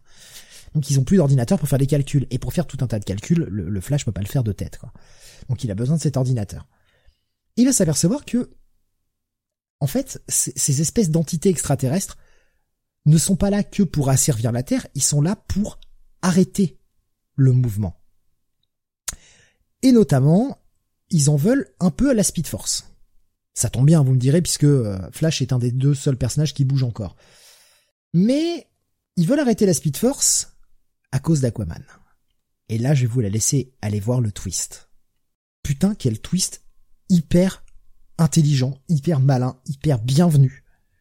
Et franchement, dans la caractérisation des deux personnages, non seulement c'est hyper cool, alors je, je sais pas quand est-ce que ça se passe en continuité, euh, sûrement euh, la continuité jamais, hein, puisque c'est la continuité d'essai, donc c'est la continuité qui n'existe pas, mais euh, ça pourrait avoir des répercussions sur les deux personnages. Franchement, c'est super bon, et on a un, non seulement on a une histoire qui avance, on a de l'action, on a des, des bonnes scènes bien couillu de super-héros comme on aime, et en même temps on a un super développement de personnage. Franchement, les 50 pages sont ultra remplies. Autant le premier était un tout petit, enfin un, bon check-it, voire check-it plus, autant ce deuxième épisode est un putain de bail. J'ai adoré la lecture, ça prend des chemins que j'attendais pas. Je m'attendais à un truc un peu, un peu bébête, autant le dire, un truc un peu bébête, euh, juste action, euh, euh, pom boum boum, et pas du tout. Franchement, c'est super cool. Vraiment, c'est super cool. Les mecs écrivent super bien. Bah ouais. Euh, ça aurait été drôle que ce soit Mera et Iris qui auraient changé leur corps, nous dit Alexa. Alors, pitié. pitié. Bon, bah, ce qui demande s'il a des potes Aquaman. Un, un vrai bro comme Superman Batman ou Green Arrow Green Lantern, Flash Green Lantern ou Cyborg. Non, non, euh, Aquaman il est seul. Et en même temps, vu son attitude de connard, encore une fois dans cet épisode, c'est pas étonnant qu'il soit aussi seul, Aquaman. Non, vraiment, je, vous encourage la lecture de cette série. C'est euh, c'est loin d'être un, pauvre team-up. Justement, au masque cité le Green Arrow Aquaman euh, juste avant, qui était euh, qui était franchement un peu bébête avec les mecs qui ont échangé leur corps. là, on est on est loin de ça. On est vraiment sur une très très bonne écriture. Et visuellement, c'est c'est plutôt cool. Franchement, c'est pas toujours très régulier dans les visages. Je suis pas toujours très fan des visages. Mais euh, après le reste, euh, dans l'ensemble, c'est euh, c'est franchement bien cool. La mise en scène est bonne. Les couleurs peut-être un peu un poil flashy, manque un peu de nuance parfois, mais donc un, bon bail pour ce Aquaman Flash. Si Jonathan, tu n'as pas commencé cette série, je te la conseille fortement. Je pense que ça pourrait te plaire. Ouais, j'aime bien. De toute façon, en général, ce que font Jackson, non. Colin Kelly et Jackson Landing. Colin Kelly, Jackson Landing, donc Ouais, ouais. Je sais que déjà tu m'avais conseillé le premier numéro, donc. Faut, faut euh, pas s'arrêter au premier qui est euh, qui est bien, mais euh, voilà, sans plus le deuxième vraiment ça ça ça monte les enjeux. Bon après c'est une mini chez DC, la continuité il y en a pas, donc on sait très bien qu'il y aura strictement aucune conséquence à ça, mais honnêtement pour ce que ça raconte, ça raconte bien et ça peut s'inscrire dans la continuité, donc c'est ça qui est bien aussi. Allez, on va faire un peu d'indé maintenant avec toi, Jonathan. On va parler euh, d'une série de chez Aftershock, Calculated Man numéro 2. Tu avais bien aimé le premier. Oui, j'avais euh, j'avais mis un bon bail hein, là-dessus hein, sur Calculated Man. Euh, est-ce que ce sera pareil sur cet épisode-là? Vous verrez. Je ne vous dis rien. Euh, donc c'est toujours scénarisé par Paul Tobin avec des dessins d'Alberto Albuquerque et une colorisation de Mark Englert. Euh, donc ce chapitre 2 qui s'appelle You People Are Weird, donc vous les gens vous êtes bizarres. Et donc en fait on, retrouve donc le personnage de donc de, Jack Beans qui est, ce bah, ce super qui monte sur un haricot magique, c'est ça? Non. Figure-toi que je m'en suis rendu compte en lisant l'épisode. Ah putain, merde, c'est vrai. Donc, euh, tu vois, euh, je me même pas. J'ai mis du temps, ça a mis du temps à monter au cerveau chez moi, donc tu vois. Euh, donc, il manque d'eau en ce moment, les plantes elles poussent pas, ça peut pas grimper tout seul. Ouais, bien sûr. Eh, je te sauve comme je peux. Jack Beans qui donc est dans euh, bah voilà qui est dans ce rendez-vous euh, dans ce diner où euh, il est accompagné de Oma 1 qui est son l'agent qui s'occupe de lui enfin l'agent des US Marshall qui s'occupait de lui et donc celle qui sera sa remplaçante Santos et et donc Pardon. Euh, et donc, euh, donc, donc, euh, Jack bah, discute avec elle et avec Omaha et bah, continue un petit peu l'histoire qui avait été amorcée dans le, premier épisode, l'histoire que racontait Omaha. Et donc, bah, Jackson va lui raconter, enfin Jackson, n'importe quoi. Jack va raconter à l'agent Santos comment, comment, bah, il en est, il, en est arrivé à rentrer dans le programme de, protection des, témoins des US Marshall. Et donc, euh, Jack va nous parler bah, de, bah, de ce qu'il a fait pour euh, euh, bah, échapper au gang des, des clés, hein, le gang des keys, et comment il a fait pour, eh bien, comment dire, se, se faire découvrir entre guillemets par les autorités. c'est plutôt futé. On voit quand même toute l'intelligence de Jack. Ce qui est intéressant, c'est que Jack, c'est un personnage qui ne ment pas encore une fois. Donc, comme je disais dans la review du premier épisode, donc du coup, ça amène quand même quelques dialogues euh, bien écrits, assez savoureux, puisque Jack joue justement de ce fait-là qu'il ne peut pas mentir. Euh, et que les gens ne savent qu'il ne peut pas mentir pour un petit peu les faire tourner un peu en bourrique, les faire tourner en dérision. Donc c'est assez euh, assez fun. Et puis surtout Jack en fait, va nous raconter euh, au cours de ce, ce, dîner, cette rencontre, bah, la rencontre qu'il a faite avec euh, ben une, une fille, euh, voilà, Vera, avec qui il s'entend très bien et avec qui bien il a, il va nouer une relation. Mais Jack ne fait pas que ça, puisque Jack, on l'a vu sur le premier épisode, il est dans sa quête vengeresque, il continue de se débarrasser des des gens qui ont voulu liquider les uns après les autres. Donc voilà, je vais pas vous en dire euh, beaucoup plus. Euh, la partie graphique malheureusement reste toujours le parent pauvre de ce, ce comic. C'est pas dégueulasse, mais c'est pas euh, c'est pas oufissime malheureusement. Par contre, au niveau du scénario, euh, au niveau de la caractérisation des personnages, euh, c'est très bon. Franchement, le personnage de Jack, c'est vraiment un excellent, c'est vraiment un excellent personnage. Euh, bien le pléonasme, Jonath. Il y a il y a beaucoup de choses qui marchent avec lui. son humour, la manière dont il passe à l'action, son côté froid aussi. Euh, c'est pas forcément euh, un gentil un gentil garçon. Il euh, y a un twist à la fin de l'épisode, voilà, qui qui change un peu, bah, qui change un peu finalement la comment dire la dynamique du titre. En tout cas, ces deux premiers numéros, ce sera peut-être pas aussi simple qu'on le croit pour Jack. Franchement, je me régale à lire cette série, autant vous le dire tout de suite. Euh, pour moi, euh, gros bail. Euh, cette série, même avec la partie graphique en dessin, c'est vraiment, c'est vraiment un plaisir à lire. ça se lit pas en 5 minutes non plus. Il y a du texte, mais c'est pas trop lourd. Il y a des dialogues qui sont bien écrits, il y a des répliques qui fusent. Non, franchement, du très très bon travail. Hein. Mais honnêtement, le, enfin, si, si l'intérieur est équivalent à la cover, je, je suis vraiment pas fan du style malheureusement ouais, le style graphique est, est pas top quoi. Non, c'est, euh, c'est, je trouve que c'est mieux, tu vois. Honnêtement, je trouve que l'intérieur est mieux que la, la couve, mais euh, bon, ouais, c'est, euh, ouais. c'est pas incroyable. Dommage. Bon, mais euh, en tout cas, euh, une réussite, hein, si je comprends bien. Ah bah là, deux épisodes, ouais, de bail quoi. Franchement. On continue avec. alors, j'ai pas préparé l'image, enfin l'image pour Discord, le Batman Superman World's Finest numéro 5, qui est donc euh, eh bien la, la, fin du premier arc pour euh, cette série, où Mark Wade est au scénar avec des dessins de Dan Mora et une colorisation de Tamara Bonvillain. Donc c'est la fin de, de l'arc avec le, le méchant diable, le méchant démon Nezra, hein, revenu du temps passé euh, et qui est en train de, de mettre la terre euh, sous son joug, évidemment, car il est, euh, bah, il est très très méchant. Voilà, il est très très eh méchant. Euh, c'est, il est là pour dominer le monde. Il est là pour dominer le monde. Il veut, il veut être, être plus fort que les autres. Quel homme, quel homme, ce n'est Et malheureusement, il est tombé face au plus grand héros de la Terre le plus grand héros de la Terre, euh, bah, la Justice League et notamment Batman et Superman, évidemment. Alors après pas les Avengers? Bah non, mais non, les héros de, les héros de la Terre, pas sur celle-ci, pas sur celle-ci. Merde. Euh...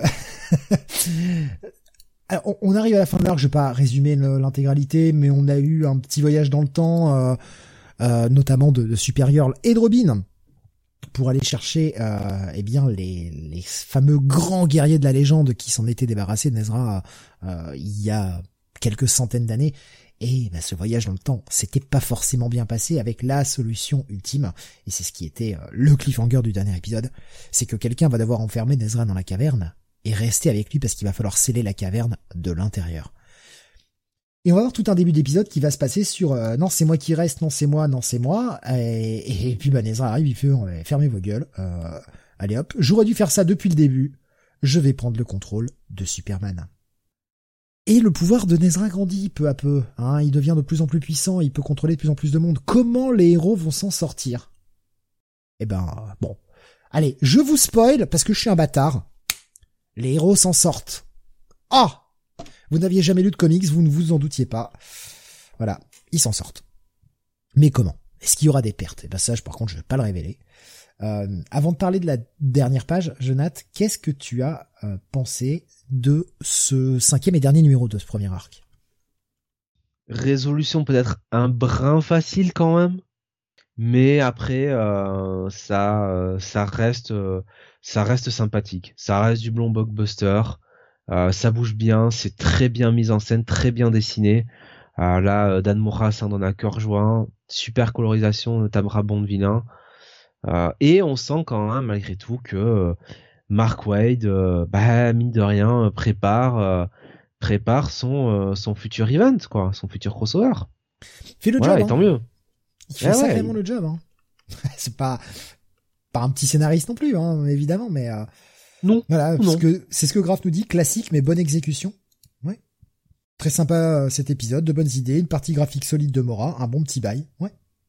Ouais. Et puis on a cette dernière page, puisqu'on le savait, c'était dans le passé cette histoire. C'est dans un passé, euh, voilà, on nous dit pas quand ça se passait exactement, mais voilà, on savait que ça se passait euh, il y a quelques années. Et cet épilogue est dans le présent, clairement. Enfin, en tout cas, il est après. On n'est pas certain que ce soit dans le présent. Parce que le, à la fin de, de l'épisode, eh ben, c'est ce qui va être euh, la, la suite, hein, euh, le prochain arc. C'est s'il faut sauver Robin, parce que Robin est resté coincé dans le time stream. Donc c'est il va falloir sauver Robin. Mais la dernière page, ah, ah, petit élément euh, qui prépare pour la suite. Et eh ben franchement, franchement, ouais, je, suis, très content. Je trouve que pour un titre comme Batman, Superman World's Finest, forcément, on s'attend à ce que ce soit du gros blockbuster, que ce soit pas forcément la série euh, pièce maîtresse de, de l'univers DC qui l'a fait avancer. Je trouve que ça s'en sort super bien. Le mec, en plus, a le bon goût dans ce, premier arc de nous placer plein, plein, plein de personnages de l'univers DC, de nous rendre les choses un petit peu cohérentes, de, montrer que c'est un univers partagé, que c'est un tout. Bordel, le, passage de la Doom Patrol, il est sacrément bienvenu. C'était vraiment cool de les voir agir et ils ont pas démérité, je trouve, dans le titre. Donc euh, j'aimerais bien que ça continue dans ce sens-là. Je, suis curieux sur la suite. Wait sur un titre d'essai de premier plan, allez, faites-le, Noutigraph. Peut-être post-Dark Crisis. Faut espérer. Moi, franchement, j'ai euh, vraiment aimé ce, ce, cinquième épisode. Je trouve que ça, ça conclut bien l'arc. Et euh, ouais, je vais je vais mettre un petit bail moi pour euh, pour ce numéro 5 et un petit bail en fait pour l'ensemble de de, ce premier arc en général. Idem. Petit bail pour pour le numéro 5 et l'ensemble de la de la de la mini. Euh, si on avait su euh, qu'il y avait quelques il y avait quelques robines à laisser dans le tie stream, nous disait Alex. C'est pas gentil. C'est pas gentil pour certains Robin. Euh, continuons avec. Alors là, bon, on attaque le gros. Hein. Allez, on attaque le gros tout de suite. Jonathan, do a power bomb numéro 2. Allez. Ah là là. On n'attend pas à la fin de l'émission pour y aller. Oh là là. Oh là là là là là là. Do a power bomb numéro 2 par euh, le grand, l'immense euh, Daniel Warren euh, Johnson qui fait tout là-dessus. Ouais. Hein. Autant le dire, autant le dire tout de suite. Sauf la colo. Sauf la colo de Mike Spicer. Et quel colo, franchement. Ah oui, mais Mike Spicer, j'aime beaucoup. Hein. J'aime beaucoup ses choix. Ouais, ouais, ça va tellement bien avec l'univers de de notre ami Daniel Warren Johnson. Donc on se, on se, on revient sur les événements de euh, de l'épisode précédent où euh, alors attends j'ai oublié son nom c'est euh, Léla c'est ça je crois? Euh, le prénom ça. de la de la fille comment comment elle s'appelle? C'est ça. C'est ça, ça tout à fait ça. Ça ouais. Léla euh, donc avait été transportée euh, dans une dimension euh, bah une autre dimension quoi un autre oui, monde. une dimension infernale hein, clairement hein, c'est plus ou moins Dimen totalement euh, Léla qui euh, eh bien euh, est euh, bah, cette jeune aspirante catcheuse qui veut prendre la suite de, sa mère décédée décédée dans le ring dans un match contre le Cobra Sun euh, son adversaire. Mais bah, son père refuse qu'elle monte sur le ring parce que bah, son père est est traumatisé par la mort de, de sa femme, de, de, la mère de Léla, et il veut pas qu'elle prenne qu'elle prenne ce risque-là. C'est pour ça que il interdit euh, son frère, donc l'oncle de Léla, euh, de, de faire son entraînement, et que bah il a fait passer le message un peu à toutes les écoles de catch pour l'empêcher de, euh, de de suivre des, des cours de, de catch quoi, de, de progresser. La meuf, elle a même pas commencé le, le catch qu'elle est déjà blacklisté partout. Ce qui fait que bah elle elle ne peut faire que finalement des boulots de jobbeuse quoi littéralement. Elle se retrouve à être jobbeuse et euh, et, euh, et on a l'impression qu'elle n'aura pas d'avenir euh, en tant que catcheuse. Alors elle, elle veut progresser et elle a ce dialogue avec ce père, son père. ça emmène donc le nécromancier de la qui apparaît à la fin de l'épisode dernier que et vous pouvez voir qui... sur la cover hein, qui voilà. est sur la troisième corde. Et qui donc sur la première partie de cet épisode 2 a tout un dialogue avec Léla pour lui expliquer qui il est et où ils sont. Donc il lui explique que grosso modo euh, c'est un, un, conquérant euh, qui bon ben qui a été qui a dû se retrancher donc vers le peu qui lui restait une petite citadelle puisque tout le monde s'est uni contre lui. Bon Léla lui a demandé bon c'est très bien mais euh, dans, dans, où j'interviens là-dedans, euh, pourquoi t'as pas essayé de reconquérir euh, ton monde ou quelque chose comme ça, faire autre chose, enfin et le, le nécromancier lui a dit ah si si j'ai déjà essayé, j'ai échoué encore, voilà. donc donc maintenant je passe à autre chose et ce autre chose c'est la télévision et notamment le catch parce qu'il est tombé gaga du catch, le côté drama, les combats, tout ça. le mec il a une veste pour Oresu. Le mec a une veste pour Oresu, quoi. Putain, bordel. Pour Oresu, qui, euh, grosso modo, est le terme de euh, pro wrestling euh, au Japon, quoi. Voilà, on va le dire comme ça, quoi. Et, euh... wrestling! et Léla, euh, et donc, il explique à Léla, bah écoute, moi, je te propose, puisque de toute façon, tu vas pas faire carrière sur Terre, moi je propose de entre guillemets te euh, euh, dans mon monde et euh, te faire participer à un tournoi tag euh, et, euh, et, je sais que tu vas pas vouloir, mais là, je peux te dire que tu vas vouloir parce que bah, si tu acceptes et si tu gagnes, je promets de ressusciter ta mère. Et donc forcément, bah, euh, bah elle est là, elle est, elle est plus qu'intéressée. Euh, et euh, bah, lui dit quand même au nécromancier avant, avant que, enfin avant qu'il le laisse, enfin sur Terre pour aller réfléchir pendant une semaine. Il dit, enfin le nécromancier lui dit ouais, euh, tu te trouves un partenaire comme ça, vous allez gagner et puis je sais pas quoi. et puis t'as quand même besoin de quelqu'un de fort hein, parce que bon sinon tu risques de mourir comme ça. Puis Léla lui dit non mais attends, tu sais que le catch c'est scénarisé, c'est scripté, enfin c'est pré, prédéterminé, voilà c'est pré c'est prédéterminé quoi enfin je veux dire euh, et l'autre lui dit mais arrête oh, t'es trop drôle Ah non, mais moi, cette, cette réaction, déjà, j'ai fait bon, ça approche du coup de cœur. super, quoi, super. Et donc, il lui, il lui montre une, une, enfin, il a fait arriver euh, sur une affiche. Donc, on est sur Terre là. Ils sont revenus sur Terre et il s'arrête devant une affiche de d'un show qui s'appelle donc euh, Destiny euh, Death avec euh, en vedette le match entre euh, Cobra Sun et euh, Canada's Destroyer. Donc merci Daniel Warren Johnson puisque évidemment Canada's Destroyer, bon ben Canada de de Akira, mais aussi ça peut être pris comme Canada Destroyer. La, bah, voilà. Canadian Destroyer, méga Daniel Warren Johnson qui est plus geek que le plus geek des geeks. Et donc, euh, bah, le nécromancier lui dit, écoute, euh, bah, tu devrais peut-être t'associer avec avec euh, Il te faut quelqu'un de fort. Et et donc, ben, elle est là. Elle hésite forcément. C'est le mec qui a tué sa mère, quoi. C'est le mec qui a tué sa mère, quoi. Et, Involontairement. Attention, il l'a pas tué volontairement. C'est un accident. Mais la finalité est là.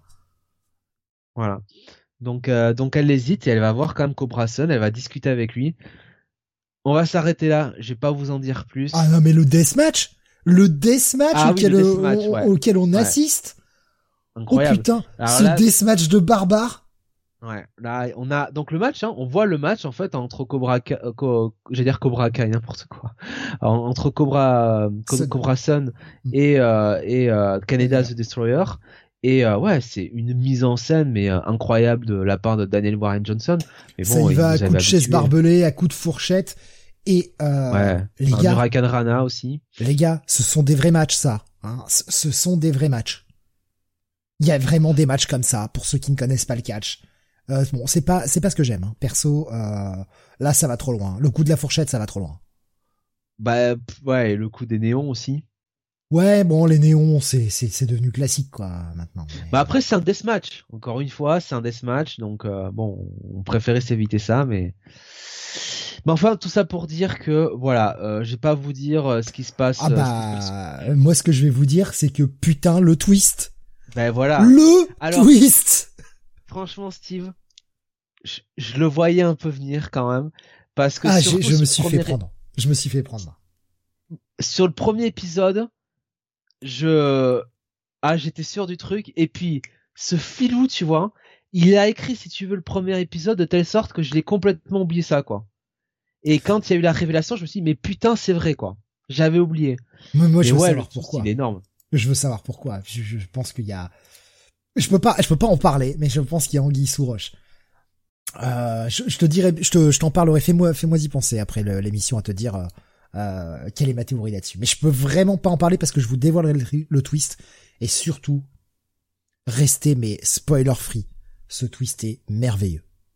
Bordel, j'attendais ce deuxième épisode, mais j'attends l'épisode 3, je crois, avec encore plus d'impatience. Comment il rajoute des enjeux à sa série, mais... Euh... Parce que tu dis, bon ok, il y a le tournoi et tout, mais là il rajoute des enjeux en plus, au-delà du tournoi, qui sont juste incroyables. Non, et puis euh, je sais pas si t'as lu le. Pour une fois, j'ai lu le courrier des, des ah, lecteurs. Je l'ai lu euh, de la première lettre jusqu'à la dernière.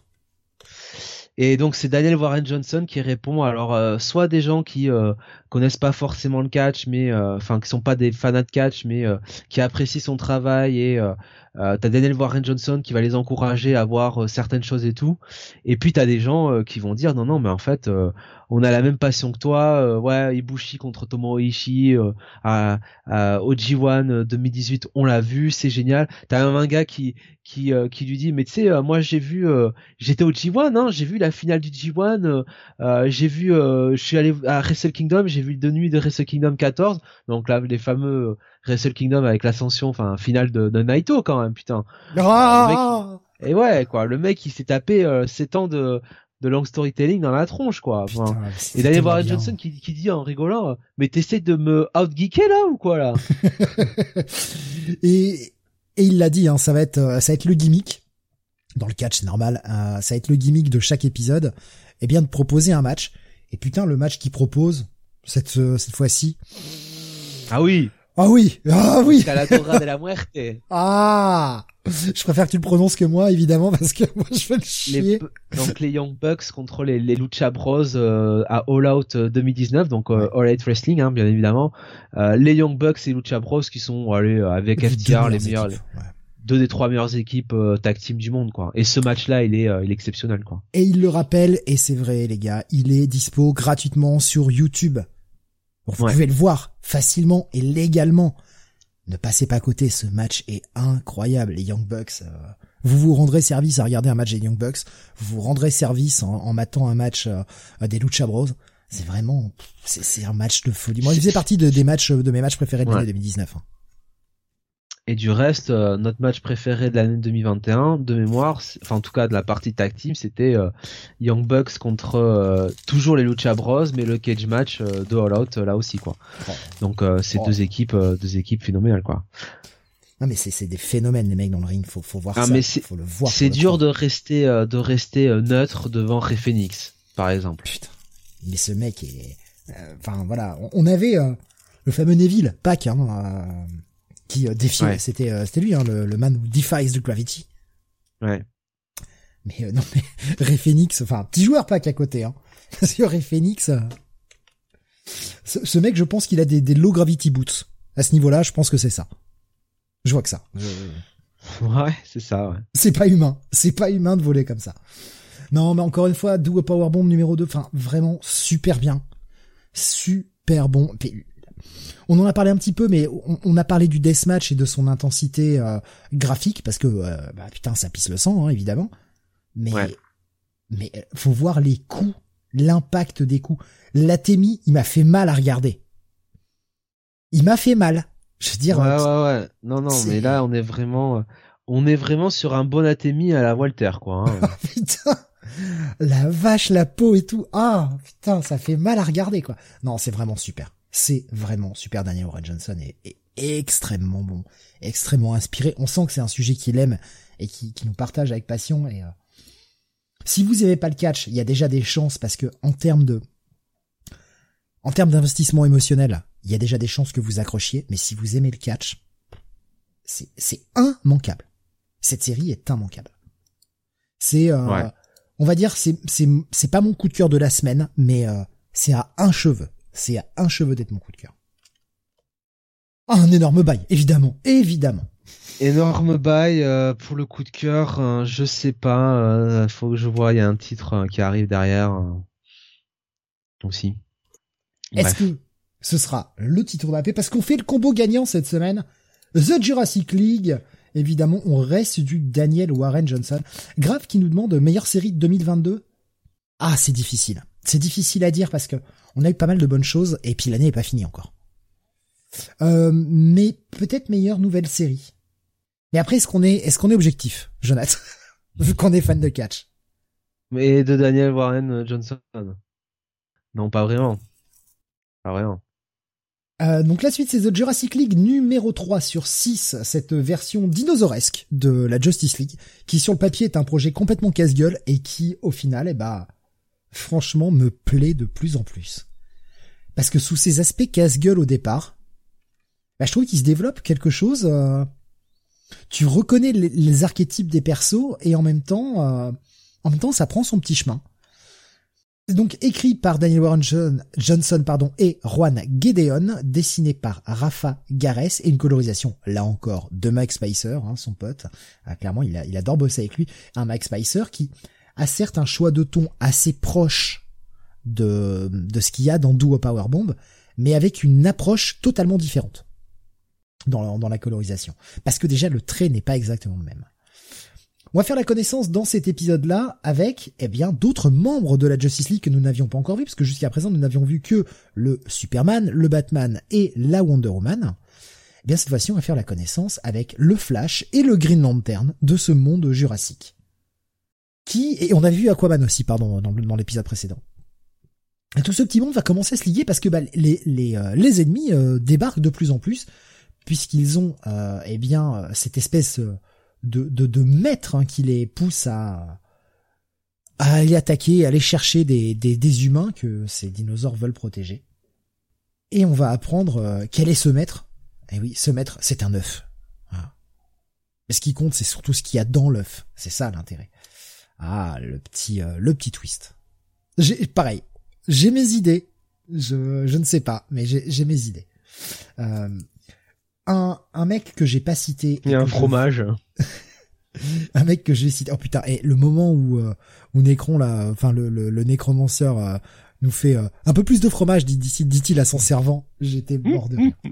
J'étais mort de rire. Pardon, petite référence à Duo Power Bomb. Euh, mais cette scène, euh, dit un peu plus de fromage, j'ai fait mec, mec, t'aurais demandé du saucisson en plus, je pense que j'ai essayé de t'épouser. Parce que fromage et saucisson quoi.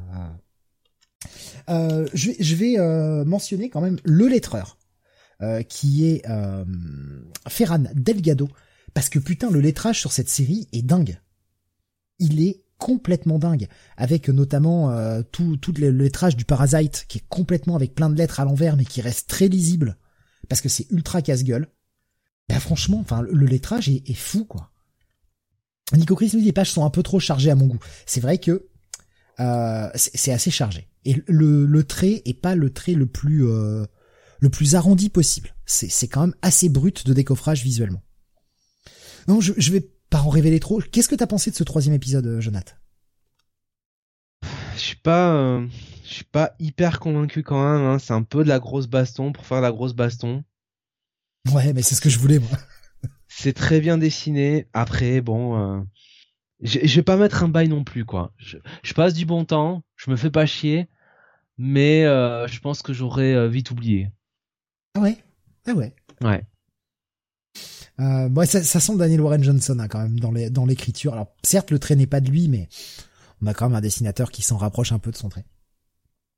Grave disait, euh, ce numéro 3, ma petite déception de la semaine, juste un check-it. Le dessin est moins bon que sur les deux premiers numéros, donc pas mal, mais euh, pas indispensable.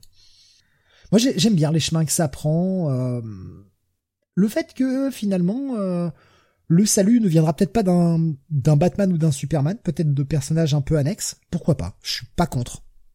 Je suis pas contre. Ouais, pour moi, ça va être un petit bail. J'ai vraiment passé un bon moment sur ce titre. D'ailleurs, ça me fait penser que euh, euh, on va. Euh, je, je, je, vais mettre, euh, je vais mettre un, je vais mettre un bon check-it pour ma part. On va quand même parler de, de ce qui ponctue tous les comics d'essai de cette semaine. Euh, trois petites pages qui, qui font un hommage à Neil Adams. C'est franchement bien. Alors c'est écrit par Tom King, dessiné par Josh Adams. Alors je n'ai pas vérifié, je voulais le faire et j'ai. Est-ce que c'est son fils peut-être ou un membre de sa famille, je ne sais pas. Colorisé par, par Hi-Fi. Et franchement, ces trois petites pages sont assez touchantes. Je sais pas si tu les as lus du coup, Jonathan, ou si t'as fait Oui, alors c'est pour ça que ça m'étonne que ce soit Tom King qui écrit ça, puisqu'on voit Talia, on voit pas Catwoman, donc c'est un peu un peu étonnant, mais euh, mais euh, mais oui. Bon, c'est acté hein, que Talia elle est black maintenant, hein, apparemment. C'est acté. Hein. Ah, tu crois? Bah écoute, je sais pas. Bon, elle est pas non plus, elle est plus arabique qu'autre chose, hein, j'ai l'impression. Ouais. Bon, c'est pas très grave, hein. Non mais c'est ouais, un petit changement quoi. Bon, mais ça fait un moment, hein, de toute façon, ça fait, euh, ça fait quelques années, hein, de toute façon. Ah, pas tant que ça quand même. C'est vrai que le problème, bon, c'est que les origines euh, qu'avait fait, euh, c'est Denis Sonny, je crois, ou Maïbar, je sais plus. en gros, bon, elle était mi mi asiatique, il me semble, enfin mi chinoise, mi mi mi mi, mi arabique. Euh, algérienne même, je crois. Là, les origines chinoises, je les cherche. Hein. Ouais, alors, ouais, effectivement, quoi. Non, mais franchement, c'était euh, c'était bien avec plein de petits mots euh, de, de gens qui parlent de Neil Adams et puis ce petit truc. Bon, c'est quelques cases. On voit un Neil Adams qui dessine un petit Batman pour pour Deadman, une de ses créations, et qui fait un sketch en fait. et on se rend compte sur la dernière page, et Nico Chris nous a partagé la petite image qu'en fait les mecs font la queue dans une convention et, euh, et Deadman qui veut essayer de l'interrompre tout le temps pour parler et euh, qui n'arrive pas à lui dire ce qu'il voulait lui dire et en fait qui voulait juste lui dire merci. Franchement, c'est super bien écrit en trois pages. Je trouvais ça super bien. Très très bel hommage. Euh, là honnêtement, euh, ça fait hyper bien le job. Bah ouais, parce qu'il on voit toute la contribution de, de Neil Adams. Hmm. Et de Denis Sonil quelque part parce que ça ça a vraiment été un, un duo hein, tous les deux. Non, c'est, euh, c'était super. Franchement, ils ont, ils ont vraiment bien fait le job là. Hein. Là, il y a rien à dire. Ouais. Euh, donc, check it pour toi, bye pour moi pour ce Jurassic League 3. Un bon check it, un bon check it. Et on continue avec toujours de l'indé, Jonathan, le troisième épisode de Grimm. Putain, j'ai pas eu le temps. J'ai pas eu le temps là cette fois-ci. Grimm, Grimm, Grimm, Grimm. Donc euh, non pas euh, les contes, hein, bien sûr, euh, mais l'histoire de la faucheuse. Donc nous sommes du côté de chez Boom Studios. C'est scénarisé par Stephanie Phillips et dessiné par Flaviano et une colorisation de Rico Renzi. Le chapitre 3 s'appelle Null and Void, donc nul et vide. Et en gros, on va avoir un petit peu... alors, je garde quand même là en français, on pourrait traduire par nul et non avenu, en fait. Voilà, nul et non avenu. J'avais dit, mais j'avais coupé mon micro, donc personne n'a entendu comme un con, donc je profitais d'un petit Void, c'est plus de la programmation, mais bon. Euh, donc j'en étais où moi? Euh, Alors attends, je retrouve son nom. Oui, euh, on est un petit peu sur ce début d'épisode. non, on revient pas sur forcément le cliffhanger de l'épisode d'avant, mais on a finalement une espèce d'origine story d'un personnage et qui semble être le, personnage d'Adira. très clairement. Euh, c'est euh, la mise en scène façon du, euh, du comics ne, ne, trompe pas là-dessus. Et on voit que c'est effectivement un personnage assez trouble. elle va s'opposer Adira donc à ce fameux euh, ce fameux personnage qui était apparu dans le numéro 2, euh, qui avait l'air un petit peu d'être un espèce de bah, super dieu de la mort en fait. Hein. Et on apprend que euh, bah, justement, il me semble qu'il s'appelle euh, qui s'appelle Void et que donc en gros il est là pour il est là pour se débarrasser de toutes les personnes qui entre guillemets euh, dépassent leurs conditions de mort. Euh, si tu veux, qui euh, sont à la fois vivants et morts parce que le voilà le, personnage doit restaurer la balance. Et ces personnages là qui peuvent peuvent vivre enfin qui sont qui peuvent être visibles on va le dire comme ça parce que normalement les morts ces fameuses faucheurs ne sont pas visibles des êtres humains. Et là en l'occurrence Jess dans l'épisode 1 est devenu visible. Donc euh, ce euh, ce personnage-là de, euh, de, de Void est là pour justement mettre fin à, ce, déséquilibre. et c'est donc pour ça qu'il poursuit Jess. Jess et ses amis réussissent à lui échapper et donc bah il se doute qu'il y a quelque chose qui se passe avec Adirin et et et que voilà il y a quelque chose de il y a quelque chose de flou là-dessus et quand c'est flou mon cher Steve c'est que il y a un loup voilà Merci. Et, euh, et donc, euh, ils vont partir à la recherche tout simplement de Death euh, pour la mort, la, la, vraie mort, pour savoir de savoir ce qui se passe quoi. Et et, et en fait, la mort, bah vous verrez, vous verrez où elle est, ou où elle n'est pas plutôt. Et, et donc, c'est quand même toujours une excellente lecture avec plutôt une bonne partie graphique, avec des très très bons, euh, euh, des très très bonnes planches. Euh, et et voilà, on en apprend un peu plus sur sur Jess, on en apprend plus sur cette cette cette mythologie. et ouais, non, c'est c'est encore c'est encore très très bon quoi. Donc pour ma part, ce sera ce sera un bail hein, cet épisode. Ouais, c'est euh, titre que j'ai vraiment pas eu le temps de pas eu le temps de dire là cette semaine. En même temps vu le nombre euh, le nombre de trucs. Euh, ah qui nous dit euh, j'écouterai sur YouTube pour la suite. Hein, je tombe de sommeil. Déconnez pas sur Nightwing, The Night et Defenders. Je ne veux voir que des bails. Bah, Defenders, c'est le titre d'après, hein, euh, Graf. Et euh, je spoil la vie de Jonath un tout petit peu, qui m'a dit putain j'espère que tu me l'as pas mis en résumé, hein, celui-là. Voilà. voilà, voilà. Ah, c'est vrai que c'est, euh, fait s'accrocher. Putain, Al Ewing au scénar, évidemment, hein, qui reprend euh, ses deuxième mini, ça s'appelle Defenders Beyond.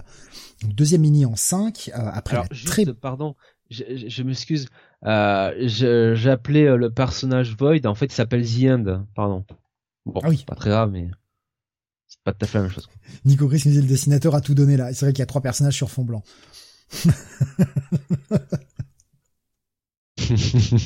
oui. Euh, donc ce Defenders Beyond, après la très bonne première mini-série euh, Defenders, qui était euh, juste complètement folle, on reprend les mêmes, Ale Wing et Javier Rodriguez pour une, on va dire, saison 2, en quelque sorte. Putain. déjà, parlons juste de la partie graphique. Oh bordel.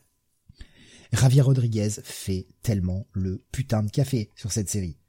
Ouais. Euh, et, et, et Javier Rodriguez fait aussi la colo. Putain, le mec fait tout. Le mec, c'est un grand malade. C'est un grand malade. Les, les, compositions de pages, il y en a partout. C'est beau, putain, c'est beau à tomber, quoi. J'adore ce que fait le mec. Vraiment, c'est Bon, évidemment, sur la fin, on a deux pages de noir, donc euh, il a gagné du temps. Mais ça prend son sens. Alors, de quoi ça parle? Euh, bah, C'est des Defenders qui vont se reformer pour faire une mission. Voilà, c'est un bail. non, je vais peut-être aller, peut-être en raconter un peu plus quand même. Un peu. un peu plus quand même. Alors, Wing euh, fait, euh, bah, référence à ce qui s'est passé en continuité. Doctor Strange est mort. Et Doctor Strange a préparé un dernier, euh, un dernier sort. Bon, alors je pense que c'est le dernier sort de Doctor Strange avant le prochain qui sera le dernier. Avant le prochain qui sera le dernier, hein, parce que bah, c'est Doctor Strange, il a préparé plein de plein de trucs magiques, hein, j'allais dire des fail safe, mais je vois pas le, mot français pour ça.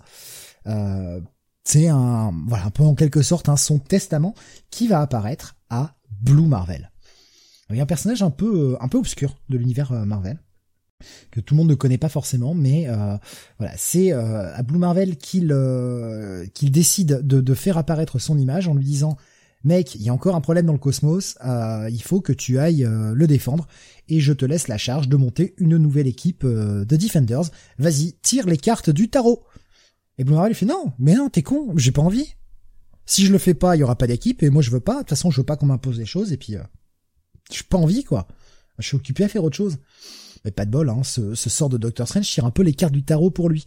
Et on va avoir, bah, comme vous pouvez le voir sur la cover, euh, ces nouveaux membres de l'équipe, une nouvelle équipe avec euh, America Chavez, avec Loki, euh, que, vous voyez au centre, avec Tigra et avec euh, ce personnage dont j'ai oublié le nom, qui a été créé dans, le dernier, dans la dernière mini-série, et je viens de bouffer son nom, c'est Taya, je crois, un truc comme ça, avec deux A quelque part. Et Ali Wing va faire le café en termes de tout ce qui est continuité, parce qu'il va reprendre des personnages à certains moments et ne pas hésiter à nous faire des renvois aussi à des moments passés de l'univers Marvel putain, qu'est-ce que c'est bien, quoi. Qu'est-ce que c'est bien d'avoir un mec qui ne, qui dit pas, oh là là, continuité, ça va faire peur aux gens. Non, non, il, il en a rien à foutre. Il fait des trucs, euh, il va te parler de, de la série, euh, Loki Agent of Asgard, quoi. Qui date d'il y a longtemps. Tout en mêlant des, éléments récents. Et ça, ça, c'est plutôt bien. Et nous voilà repartis dans une aventure au fin fond des anciens cosmos. Alors si les anciens cosmos, ça vous parle pas trop, ben, relisez la première série Defenders. Hein. Elle est sortie en français en plus, je crois. Donc euh, voilà, vous avez euh, tous les moyens de le lire. Et puis, et puis, on a le retour d'un personnage sur la fin. Voilà. Et bien évidemment, je ne vous dirai pas qui c'est. Wing, t'es taré? Javier Rodriguez, t'es taré? Vous êtes des grands malades, les gars. Qu'est-ce que t'as pensé de cet épisode, Jonathan? Euh. ah. Non, non, honnêtement, euh, ouais, euh, Wing, c'est bien lâché. C'est intéressant, ça, je peux pas, euh, je peux pas, je peux pas l'enlever. Euh, euh, on sent qu'il y a un bon pitch de départ, il y a une histoire qui a l'air passionnante. Mon seul souci, c'est que l'équipe est, c'est vraiment des personnages obscurs ou dont je me fous royalement. Et je trouve que la narration est un peu, un peu lourde. Je trouve qu'il y a beaucoup, beaucoup de texte. Euh, pour au final euh, pas grand chose. Euh, et ça aurait mérité d'être un peu plus léger. Mais globalement, oui, là, là, on peut pas reprocher à Wing de pas essayer de de créer, voilà, une histoire. une histoire novatrice, une histoire passionnante, quelque chose qui tranche avec ce qu'on peut voir à l'heure actuelle dans les comics, quoi. Là, vraiment, je, ça, je peux pas lui, je peux pas lui enlever quoi. Tu, tu avais lu la première mini ou pas, Jonathan? Euh, Non. Ah ouais, d'accord. Parce que c'est pour ça. Hein. On est dans la droite lignée hein, de, de la première mini. Je conseille plus que fortement la lecture de la première mini parce que on se base on se base quand même sur pas mal d'éléments parce que là on va vous parler de différents cosmos hein, du euh, du huitième cosmos du septième et tout non ce n'est pas Saint Seiya euh, ça a vraiment un sens et ça doit être quand même beaucoup plus ardu, je pense, quand on n'a pas lu la première. Même si euh, la première, faut être clair, euh, j'ai pas, j'ai pas encore tout compris. Mais c'était pas grave, c'était très bien.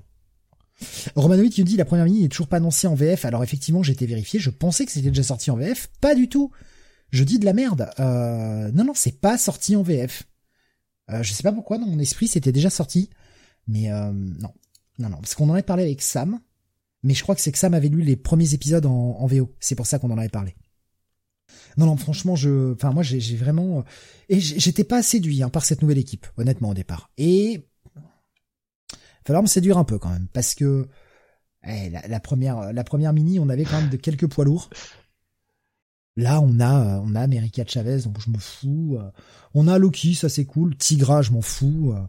Blue Marvel, bon, ouais, c'est cool, mais euh, pas non plus euh, personnage incroyable.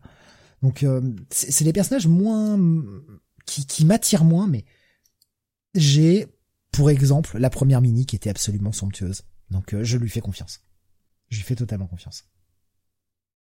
Mais je, je comprends, hein, Jonathan. Moi, je veux vraiment euh, lis la première mini-série. Euh, je pense que ça te parlera plus pour pour cette seconde. Un gros gros bail pour moi pour pour ce truc-là. Un bon check-it. Ouais, je comprends, je comprends. Ouais, je comprends que ce soit un peu obscur. Effectivement, hein, je suis d'accord avec toi, c'est verbeux, mais c'est ce style qui est développé sur cette série et euh, ça part tellement loin dans les concepts. Là encore, c'est calme. Hein. Là, je te promets que c'est calme et c'est totalement compréhensible. je sens que dans l'épisode 2... Ah, ah non, mais là, c'est compréhensible à 100%. Je te promets que le, la première mini, il y a des moments, je me, me, suis un peu gratté la tête en mode putain de quoi il parle, je comprends rien. Tu sais, c'est un peu comme quand Morrison et euh, et Liam Sharp partaient dans leur délire quoi, sur Green Lantern. Euh, ah. Sur DC quoi. Il y a des moments tu fais, je suis pas très bien sûr de quoi il parle, mais c'est cool, je lis quand même, je m'en fous. Nico Chris, graphiquement, ça rappelle un peu le Young Avengers dessiné par Jimmy McKelvey. C'est vrai qu'il y a une petites pattes qui s'en rapprochent. Mais je, je préfère les compositions. C'est surtout, enfin, Rodriguez a surtout un talent pour la composition qui est, euh, qui est dingue, quoi. Qui est dingue. Le, temps qu'il doit passer sur ces pages, putain. Je comprends qu'il ait fait deux pages noires, hein, je n'en veux pas. Hein. Il a dû gagner du temps pour l'épisode 2. Non, vraiment très très bien. On continue avec toi, Jonath. On va passer sur un titre chez Image. Putain, je l'avais vu sur les sollicitations et ben, j'ai oublié. J'ai oublié de le lire parce que le, pitch euh, avait l'air plutôt cool. Il s'agit de Rock's Gallery, nouveau titre chez Image. Yep, donc c'est euh, scénarisé par Anna Rosemay et euh, Declan Chalvet. Euh, enfin, c'est une histoire de Anna Rosemay et Declan Chalvet, scénariste Anna Rosemay. Qu'est-ce qu'on a encore Donc Triona Farrell qui est à la, colorisation. Par contre, je vois pas qui est au dessin. Je dirais Justin Mason, du coup, là, une artiste mais il euh, n'y a pas euh, ouais bon je, euh, m'étonnerais pas que ce soit Declan Shelvey qui est qui est dessiné hein. ah line, ouais line artist Justin Mason ouais. qui fait que les lignes ouais et, bah ouais en fait qui fait qui fait c'est enfin qui fait le dessin quoi ouais, ouais, ouais, et euh, bah ouais c'est un, un tandem hein. Ouais il fait il fait dessin et encore. Line artist c'est étonnant ça comme comme appellation. Line artist. Donc, euh, on va suivre euh, donc euh, bah, l'histoire d'un groupe bah, d'adultes, de, jeunes adultes, qui sont tous les quatre des fans de la, la franchise Red Rogue. Et qui sont dépités de l'adaptation en série et bah, qui trouvent que c'est c'est de la merde et, et qui en veulent surtout euh, à euh, celle qui qui qui euh, qui fait qui fait cette adaptation donc s'appelle Messi Wade et qui apparemment a récupéré les droits des droits sur la franchise et bah ils en peuvent plus voilà alors on a quand même l'un des personnages qui s'appelle Kyle qui lui est un peu plus mesuré et cherche un peu plus à arrondir les angles. Il est un peu il, ses trois autres amis il ironisent un peu sur lui. Kyle, on va s'apercevoir qu'il a une vie pas facile puisqu'il vit dans, quand même dans une maison de merde avec un père bon euh, assez dégueulasse qui boit, qui euh, euh, qui bah, qui limite lui fait un peu de harcèlement. Donc c'est c'est pas facile pour pour Kyle. Et et donc bah avec ses amis il suit les épisodes. Hein, et donc bah il se rend compte que bah, le dernier épisode bon voilà vraiment Messi cette chère Messi a vraiment euh, chié euh, une bonne fois pour toutes euh, sur la franchise. Et donc ça va amener ça va amener certains des, personnages à prendre des mesures contre Messi Wade et bah ils ont appris que elle avait qu'elle avait donc gagné aux enchères le l'original Red Rock Down comics donc signé euh, et donc, bah, ce groupe-là, euh, ces trois hurluberlus décident d'aller le voler euh, chez elle. En tout cas, c'est le plan qu'il veut mettre en place. Kyle est un peu contre. Et puis Kyle rentre chez lui, voit, voit comment son père le traite et lui dit bon finalement j'en ai un peu marre. Et et puis surtout il a détesté effectivement le dernier épisode donc il décide de, se mettre en branle, il décide de mettre en place un plan pour s'attaquer à la demeure de Messi et récupérer ce comic. Alors là dit comme ça, on se dit ouais bon, ça a pas l'air, ça a pas l'air terrible. Mais sauf que je peux pas vous dire euh, la partie qui fait vraiment basculer le truc dans un dans euh, euh, dans quelque chose de génial. Là vraiment tout ce que je vous ai raconté, c'est vraiment de l'exposition. C'est vraiment pour pour connaître les personnages et leur background. Et le background de bah de du, du, du, de ce monde-là en lui-même. Mais on a vraiment un twist. On a vraiment quelque chose qui se passe dans le deuxième épisode euh, qui va euh, qui va complètement tout changer va savoir vers quoi euh, donc on nous avait vendu un truc un peu un peu horreur dans le dans, dans la dans la sollicitation. En tout cas évidemment je vais bien me garder de de révéler ce que donne la sollicitation parce que par rapport à ce que t'en dis la sollicitation donne un peu plus. Est-ce que c'est vraiment le cas? Est-ce que c'est pas juste galvaudé, que c'est pas juste des mots là pour être joli parce qu'on fait appel à des franchises horrifiques? Horreur, je sais pas, mais clairement, on va aller sur un truc sérieux, quoi. Voilà. Et tout ce qu'on a vu là, c'était vraiment de, l'exposition pour euh, euh, pour nous parler de, tous les, personnages, quoi. Et euh, moi, je, bah moi, autant vous le dire tout de suite, hein, pour moi, c'est un bail. Hein. cet épisode. J'ai vraiment beaucoup aimé. J'ai vraiment aimé l'écriture sur les personnages et et ouais l'univers qui l'univers qui est mis en place et surtout ce que va raconter l'autrice dans les épisodes qui viennent en fait. je suis vraiment curieux de voir où elle veut aller avec cette histoire. Quoi. Donc je peux pas, si tu veux, te révéler le twist, révéler le bah, ce que va être l'histoire, parce que c'est vous gâcher finalement la lecture, quoi, littéralement. Mais, euh... Mais... honnêtement, c'est euh, c'est très bien amené, quoi. Alienor Predator disait c'est une série qui parle du quotidien des fans de Lock and Key, voire toutes les adaptations Netflix. Et euh... je te laisse réagir, vas-y, je t'en prie. non, mais euh, c'est euh, c'est bien vu. Alors sur League League of Comics Geek, c'est annoncé euh, cover, enfin non même pas, c'est même pas annoncé. Hmm. Je, je te dis. Euh... Non mais Nico Chris nous disait Justin Mason intérieur, Declan Shelby cover. De toute façon, il s'appelle Line Artist, donc je pense qu'en fait, il a fait. Euh, c'est Justin Mason. Les, voilà. les dessins plus l'ancrage, mais c'est étonnant. Enfin, Line Artist, c'est vraiment une appellation que je n'avais jamais vue encore. Bon. Nico Chris j'ai vu les deux saisons de Lock and Key et bizarrement, je trouve ça sympa, même si ça s'éloigne du comic. C'est Teenages le tout. Troisième saison le 10 août. Ah, dès le 10 août? Oh, c'est pas c'est pas catastrophique euh, Lock and Key. Bon, moi déjà de base euh, Lock and Key, euh, j'étais loin d'y voir un chef-d'œuvre. Hein, honnêtement, c'est un très bon comics, c'est une très bonne lecture. Après, c'est pas c'est pas non plus enfin je sais pas alors j'ai pas d'exemples qui me qui me viennent en tête de d'œuvres d'œuvres absolues mais bon après oui l'adaptation Netflix un peu trop teenager c'est vrai ça, euh, ça je peux pas, euh, je peux pas le nier, mais bon, c'est pas, c'est pas déshonorant quoi. Voilà, ça se laisse regarder quoi. J'ai, j'ai quand même vu pire quoi. Donc un bon bail pour ce Rogues Gallery. Ouais, ouais. On vous imaginez que la transition était facile après Rogues Gallery, de quoi on parle Bon, on va parler de The Flash. Les Rogues? Ah ben non, on l'a fait la dernière semaine. On va parler de The Flash. J'ai pas trouvé meilleure transition. voilà, je, j'avoue, c'est un peu cheese. C'est un peu, c'est un peu cheap, pardon, j'ai voulu dire cheesy et cheap en même temps, ça donnait de la merde. Euh, ce deuxième euh, numéro de, de l'arc euh, Flash en cours, qui est tie à Dark Crisis.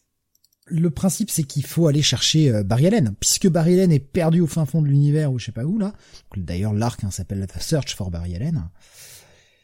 Et eh bien tous les Flash vont essayer d'aller le chercher parce que c'est un des seuls membres de la Justice League qui n'est pas qui n'est pas Canax. Donc, euh, bah, peut-être essayer de le trouver quand même, ce serait pas mal. Jeremy Adams au scénar, Amanse Pan au dessin et une colorisation de Jeremy Cox. Et comme on avait pu le voir à la fin du premier épisode, eh ben on a euh, trois équipes qui se sont réparties dans différentes réalités, puisque euh, Barry n'est plus dans notre réalité, il a glissé dans une autre réalité, il faut aller le chercher, et il y a eu trois touches. Hein. Ils ont analysé un peu tout le tout multivers, tout ce qu'ils ont pu, et ils ont trouvé trois euh, signatures énergétique qui se rapproche le plus de Barry Allen. Ils partent donc à trois pour, euh, enfin trois équipes en tout cas pour y aller. On a une première équipe où on a euh, Max Mercury et Jesse Quick qui se retrouvent face à un Barry Allen dans un monde à la Mad Max, mais alors euh, totalement Mad Max, hein, c'est-à-dire que vous revoyez, vous revoyez Mad Max sur E-Road, c'est la même scène. C'est exactement pareil. Avec un Barry Allen, donc imaginez Barry Allen en Mad Max, avec un costume de Flash, de l'autre côté, on a Iris et Jay qui ont piqué un des bracelets euh, qui permet de se, de se balader euh, dans le time stream, qui se retrouvent face à un Flash Batman qui s'appelle Night Flash, avec un putain de joli hommage à la cover euh, du numéro 1 de, Flash Rebirth. À un moment, il y a, une plan, il y a une case où c'est un putain d'hommage. C'est franchement bien bien vu comme idée. Donc, on a un Flash qui cette fois-ci est pas forcément le mec le plus sympa du monde, et on a la dernière réalité où on a euh, Wally et Wallace West qui se retrouvent dans une dimension un peu à l'ancienne avec une colorisation par points où on te donne vraiment cet aspect euh, à l'ancienne. Et on a euh, un Flash et un Wally qui était Kid Flash à l'époque qui arrêtent les méchants et toute cette dimension a l'air un peu gentille, un peu désuète, un peu années 60. Mais tout ça n'est que de l'apparence en tout cas bah putain, ça part dans tous les sens, c'est trop bien. C'est trop bien les trois réalités. Alors, on sait déjà lequel est le vrai Barry Allen, je vais pas vous le révéler. C'est déjà révélé tout de suite qui est le vrai Barry Allen. Mais même dans les réalités où c'est pas le vrai Barry Allen, putain, t'as envie d'aller explorer les trucs. Il a il a scindé son comics en trois parties distinctes et il n'y a pas des moments où on est sur la première la première timeline, après on est sur la deuxième, après on revient sur la première, on passe à la troisième. Non non, c'est trois parties bien distinctes et les trois sont cool à suivre. Alors du coup, ça nous fait, on va dire, trois comics de huit pages en quelque sorte à l'intérieur. On a trois petites histoires, mais ça fait super bien le job. T'as vraiment envie d'en voir plus. Non, c'est très bon. C'est très très bon. Je sais pas où il m'emmène, mais j'ai envie d'y aller, en tout cas. Euh, non, vraiment, euh, si euh, si tu l'as pas lu, Jonathan, oh, je te conseille cet arc-là, en tout cas. Tu prends le, le, le 783, qui est Taïn Dark Crisis. En plus, là, pour une fois, c'est Taïn pour quelque chose. Il y a quand même un lien, un véritable lien avec Dark Crisis, et franchement, c'est bien écrit. C'est vraiment très très bien écrit. Personne ne gère aussi bien la timeline que Bendis, dit Nico Chris. Ça c'est moche. Oh, ça c'est pas gentil. Gros, gros bail pour ce Flash. Vraiment, euh, je, je, vous dévoile vraiment aucun, euh, aucun gros retournement euh, parce que, parce que ouais, c'est, c'est, très très fun à lire, vraiment. J'aime bien ce qu'il fait Jeremy Adams sur le titre. Franchement, depuis le départ, c'est, c'est relativement un sans faute. Hein. Je te repasse la parole, Jonathan. On passe de Flash à Nightwing parce qu'on va rester dans le dans le DC dans le DCU là. Voilà. Nightwing 94. Mais regardez-moi cette cover incroyable. Elle est pas belle cette cover, putain. Elle est pas magnifique, franchement. Ouais. Ben, on a l'impression qu'il est un peu tout mis dans la cover, hein, Bruno Redondo, puisqu'il est pas là euh, à l'intérieur. Ça se sent, hein, par contre. Hein. Ouh là là, ça se sent. Aïe aïe aïe aïe aïe aïe aïe aïe aïe aïe quoi. Ah, il y a des visages, putain, ouf. Ouais. Il y a, il y a des pages. Euh, bon, on reconnaît quand même. Enfin, on, on voit qu'il y a un effort pour essayer de de garder une unité graphique avec le travail de euh, de Bruno Redondo, mais ouais. Surtout dans les scènes d'action surtout dans les scènes d'action mais c'est vrai que ouais, c'est pas c'est pas oufissime donc Nightwing 94 The Battle for Blood Evans Earth partie 3 Tom Taylor est au scénario. Geraldo Borges euh, au dessin. Adriano Lucas à la colorisation. Et très clairement là bah tout, toute la préparation hein, de, de Tom Taylor là euh, bah euh, on, on, en tire les fruits puisque là il y a la grosse grosse accélération déjà, il y a le la tournée générale qui va et euh, eh ben qui va euh, qui va ben, mettre devant le fait accompli les, les, les, flics qui ont été arrêtés par par Nightwing dans l'épisode précédent et et qui donc bah va faire pression sur eux pour pouvoir pour pouvoir avoir le commanditaire avoir les ça. Ouais. Voilà, exactement. Qui, qui, a demandé à ce que le Haven, hein, donc cette espèce de, de refuge de quartier où, où, vont être mis les euh, les sans-abri ou les gens en difficulté financière, euh, qui, a, donc financé euh, Dick Grayson, bah, s'était fait saccager. Et donc, qui était le commanditaire derrière tout ça? Et là, on lâche un nom, quoi. J'étais tellement content de le voir payer. Melinda, quant à elle, bah, va appeler le, le commissionnaire, le commissaire McLean, McLean, puisque bah, c'est le principal suspect dans l'affaire. Et clairement, euh, Melinda lui dit les, euh, bah les, les, les le FBI va lui tomber dessus. Donc elle prévient McLean pourquoi? Bah Parce que euh, il faut toujours qu'elle bah, qu'elle joue le jeu de blockbuster. Bah, Donc, sur, le moment, moment, je me suis dit, ce qu'elle joue pas double jeu quoi? Ouais, mais bon, on, le voit assez vite qu'en fait, elle, elle, ne joue pas double jeu. Bon, elle lui dit ah, de s'échapper, de prendre le dossier hein. de blockbuster. Ouais, ouais, ça dure une page et on a vite la réponse. Quoi. Voilà, on a vite la réponse. Non, euh, elle est, euh, elle travaille avec Dick et avec Oracle et euh, donc, bah, Dick intervient tout de suite pour récupérer, intercepter McLean qui essaie de s'échapper et donc va récupérer bah, ces fameux dossiers, va, va arrêter McLean. Donc voilà, une bonne, bonne opération. Pendant ce temps, on a Melinda ce qui va... où Nightwing est en train de conduire une moto de police. C'est classe quand même. Déjà parce que t'as le, le rappel des couleurs avec la moto c'était un petit rappel à quand même la première série Nightwing. Bah ouais, qu'il était un ancien ancien flic quand même, qui était policier, donc ça c'est cool quoi. Et, puis en plus c'est pas en mode euh, ah, ah, ah, vous vous souvenez hein, quand j'étais flic tout ça? Non, c'est euh, non c'est fait. Euh, si, si tu le sais, bah voilà, t'as le petit clin d'œil en plus, mais on n'insiste pas 50 ans là-dessus quoi. Voilà. Donc ça qui est cool quoi.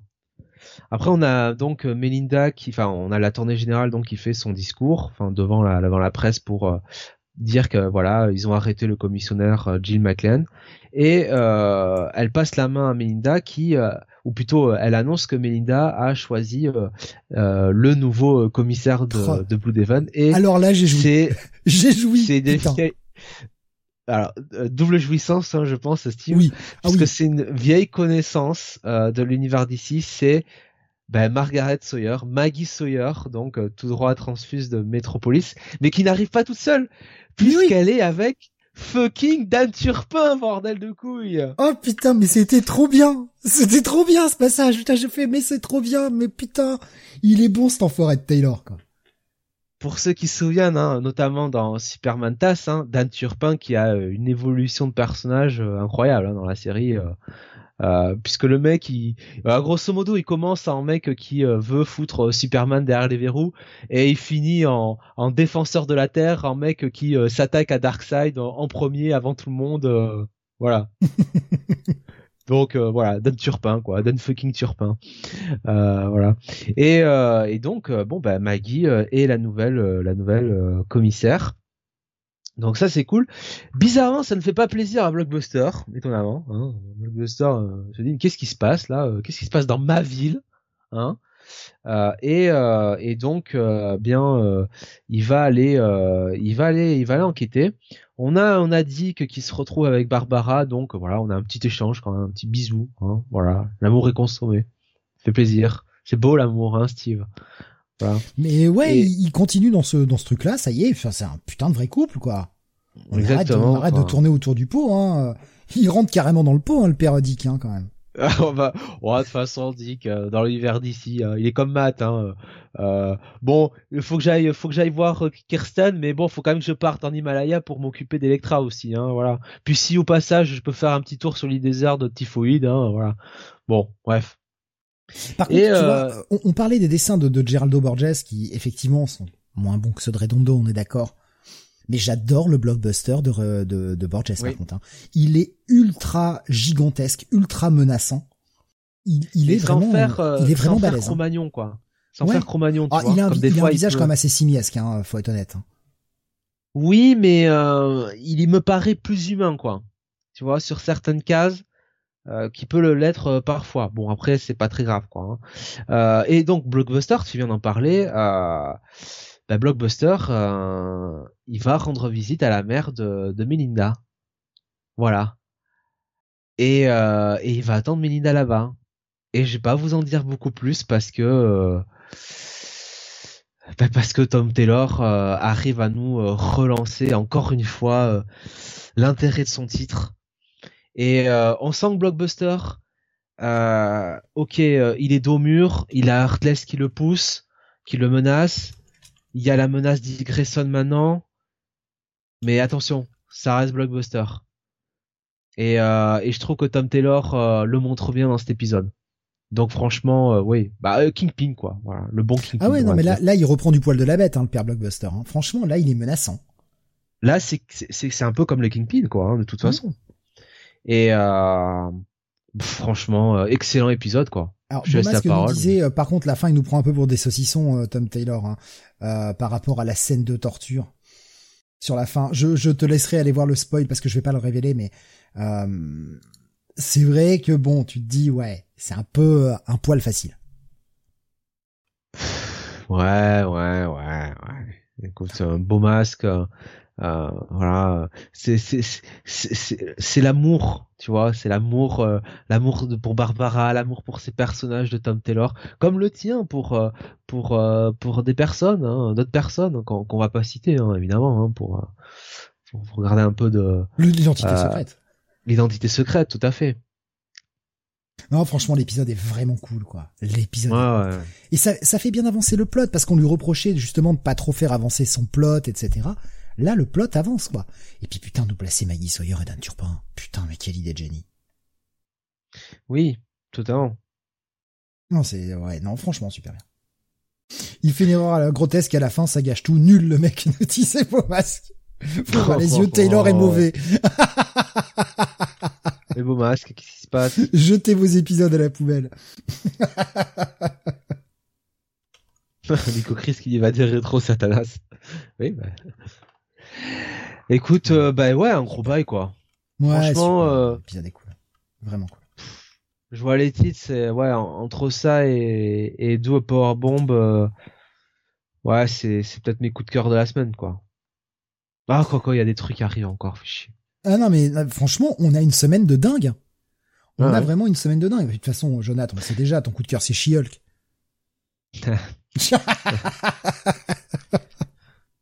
Ah, faut rester pour la review de She-Hulk parce que ça va prendre cher. Alors, la, semaine prochaine, grosse semaine aussi, hein, je vous le dis de suite. Euh, euh, avec notamment le, premier euh, détective comics mouture Ramvé. Ouais, on, en reparlera en fin d'émission, mais Comics Weekly qui ne sera pas le jeudi, hein, la semaine prochaine, on en reparle en, fin d'émission. malheureusement, on peut pas faire autrement.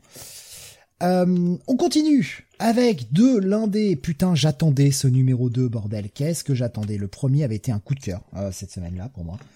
Gros titre qui m'a ultra surpris par son univers euh, complètement fou. Il s'agit de Seven Sons numéro 2. Donc c'est un titre de chez Image.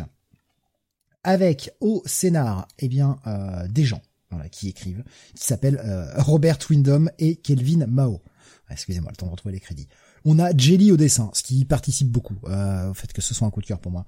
Jun Chung et To est à la colorisation, pardon. Alors, de quoi ça parle Seven Sons? Ah, vous avez deux trois heures là? Qu'on résume?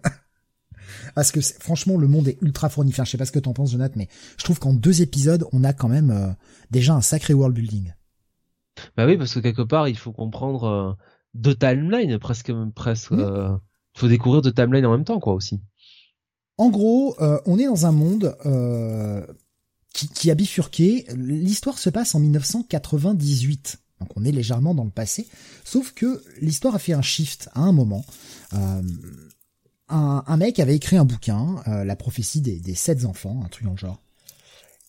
Et euh, on a ces sept enfants qui sont nés sur les sept continents, exactement en même temps, avec le même matériel génétique, mais en naissant pourtant de parents différents. Et eh bien ce, ce mec dont j'ai complètement... Nicolas, j'avais oublié, j'avais déjà oublié son nom. Nicolas qui eh bien, a traqué ses enfants et les a mis sous sa protection, car l'un de ces sept enfants est appelé à être le nouveau Messie, un espèce de nouveau Jésus. Et quand le premier épisode commence, on est à quelques jours du nouveau couronnement. Euh, les enfants vont avoir 21 ans et on va être à, on est à, l'aube du nouveau couronnement de celui qui va devenir le nouveau, euh, le nouveau Messie, la représentation de, Dieu sur terre. Néanmoins, euh, bah, les choses ne sont pas aussi simples que ça, puisque, eh bien, du côté euh, de, la religion musulmane, il y a qu'un seul Dieu, et c'est Allah. Et on peut pas laisser une représentation d'un faux Dieu. Donc on a, euh, et, et c'est pas, faut, absolument pas y voir, parce que j'ai pas vu s'il y avait ce genre de critique, mais je, je sais que notamment beaucoup de gens sur Twitter ont la critique facile, surtout quand ils ont pas lu, évidemment. Faut absolument pas y voir euh, un anti-islamisme primaire. Loin de là, c'est juste très logique c'est très logique que euh, une religion qui, qui est là en, disant qu'il n'y a qu'un seul Dieu et qui ne supporte pas la représentation des faux dieux ait monté des groupes pour essayer de se débarrasser de ce que eux considèrent être des faux dieux et des fausses représentations de Dieu. C'est totalement logique et il faut pas y voir du tout d'anti-islamisme. Est-ce que, enfin, bah, tu, tu, le vois venir aussi, Jonathan, j'imagine, euh, ce, ce genre de ce genre de critique complètement débile, et complètement infondée, quoi. Malheureusement, malheureusement. Oui. Alors que non, enfin, je veux dire, c'est c'est euh, c'est juste logique quoi. Et de toute façon, euh, on va commencer à découvrir dans ce deuxième épisode quelques petits secrets puisque bah peu à peu les les, les sept enfants là se font buter tous les uns après les autres. Et il n'en reste plus que trois.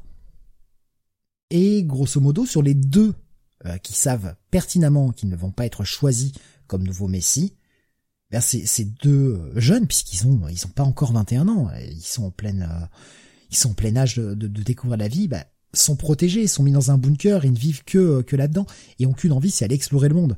Et euh, parce qu'on leur demande de protéger les gens, de faire des miracles pour sauver les gens, etc. Mais ils n'ont aucune idée de quel est le monde à l'extérieur. Et justement, là, on va avoir deux de ces enfants qui vont bah, s'échapper et passer une petite nuit en dehors. Et forcément, les choses vont très très mal tourner. Vous vous en doutez bien. Pas de retour de du ressuscité du dernier épisode. C'est un peu dommage dans cet épisode-là qu'on ne l'ait pas revu. Mais bordel, qu'est-ce que ce monde me rend euh, me rend curieux. J'ai vraiment envie d'en découvrir plus. J'ai envie de voir où ça va. Je, je sais pas en combien d'épisodes ce sera. Je m'en fous euh, que ça dure longtemps parce que vu comment il a construit son truc, ils ont vraiment réfléchi à, à pas mal d'aspects du monde, j'ai l'impression, avant de mettre en chantier la série. Ouais. Qu'est-ce que t'as pensé de ce deuxième épisode, Jonathan?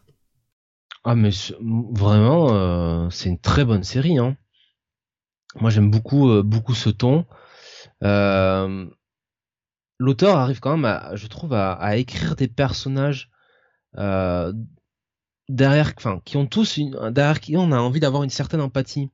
Mmh. Même ceux qui sont un petit peu les entre guillemets les hérétiques, euh, qui, enfin pas les hérétiques, mais euh, enfin ceux qui le, qui veulent tuer les dieux.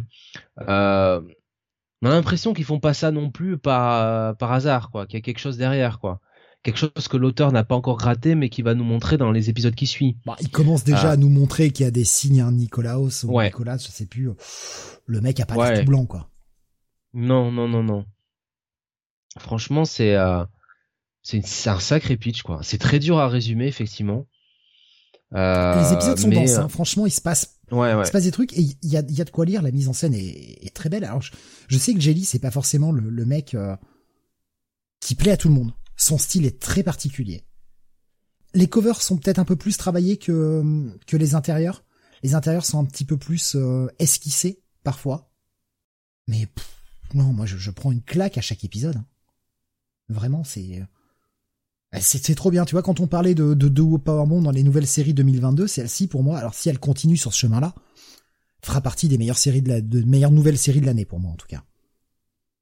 J'adore l'univers. C'est un truc plus adulte, plus réfléchi, plus politique aussi.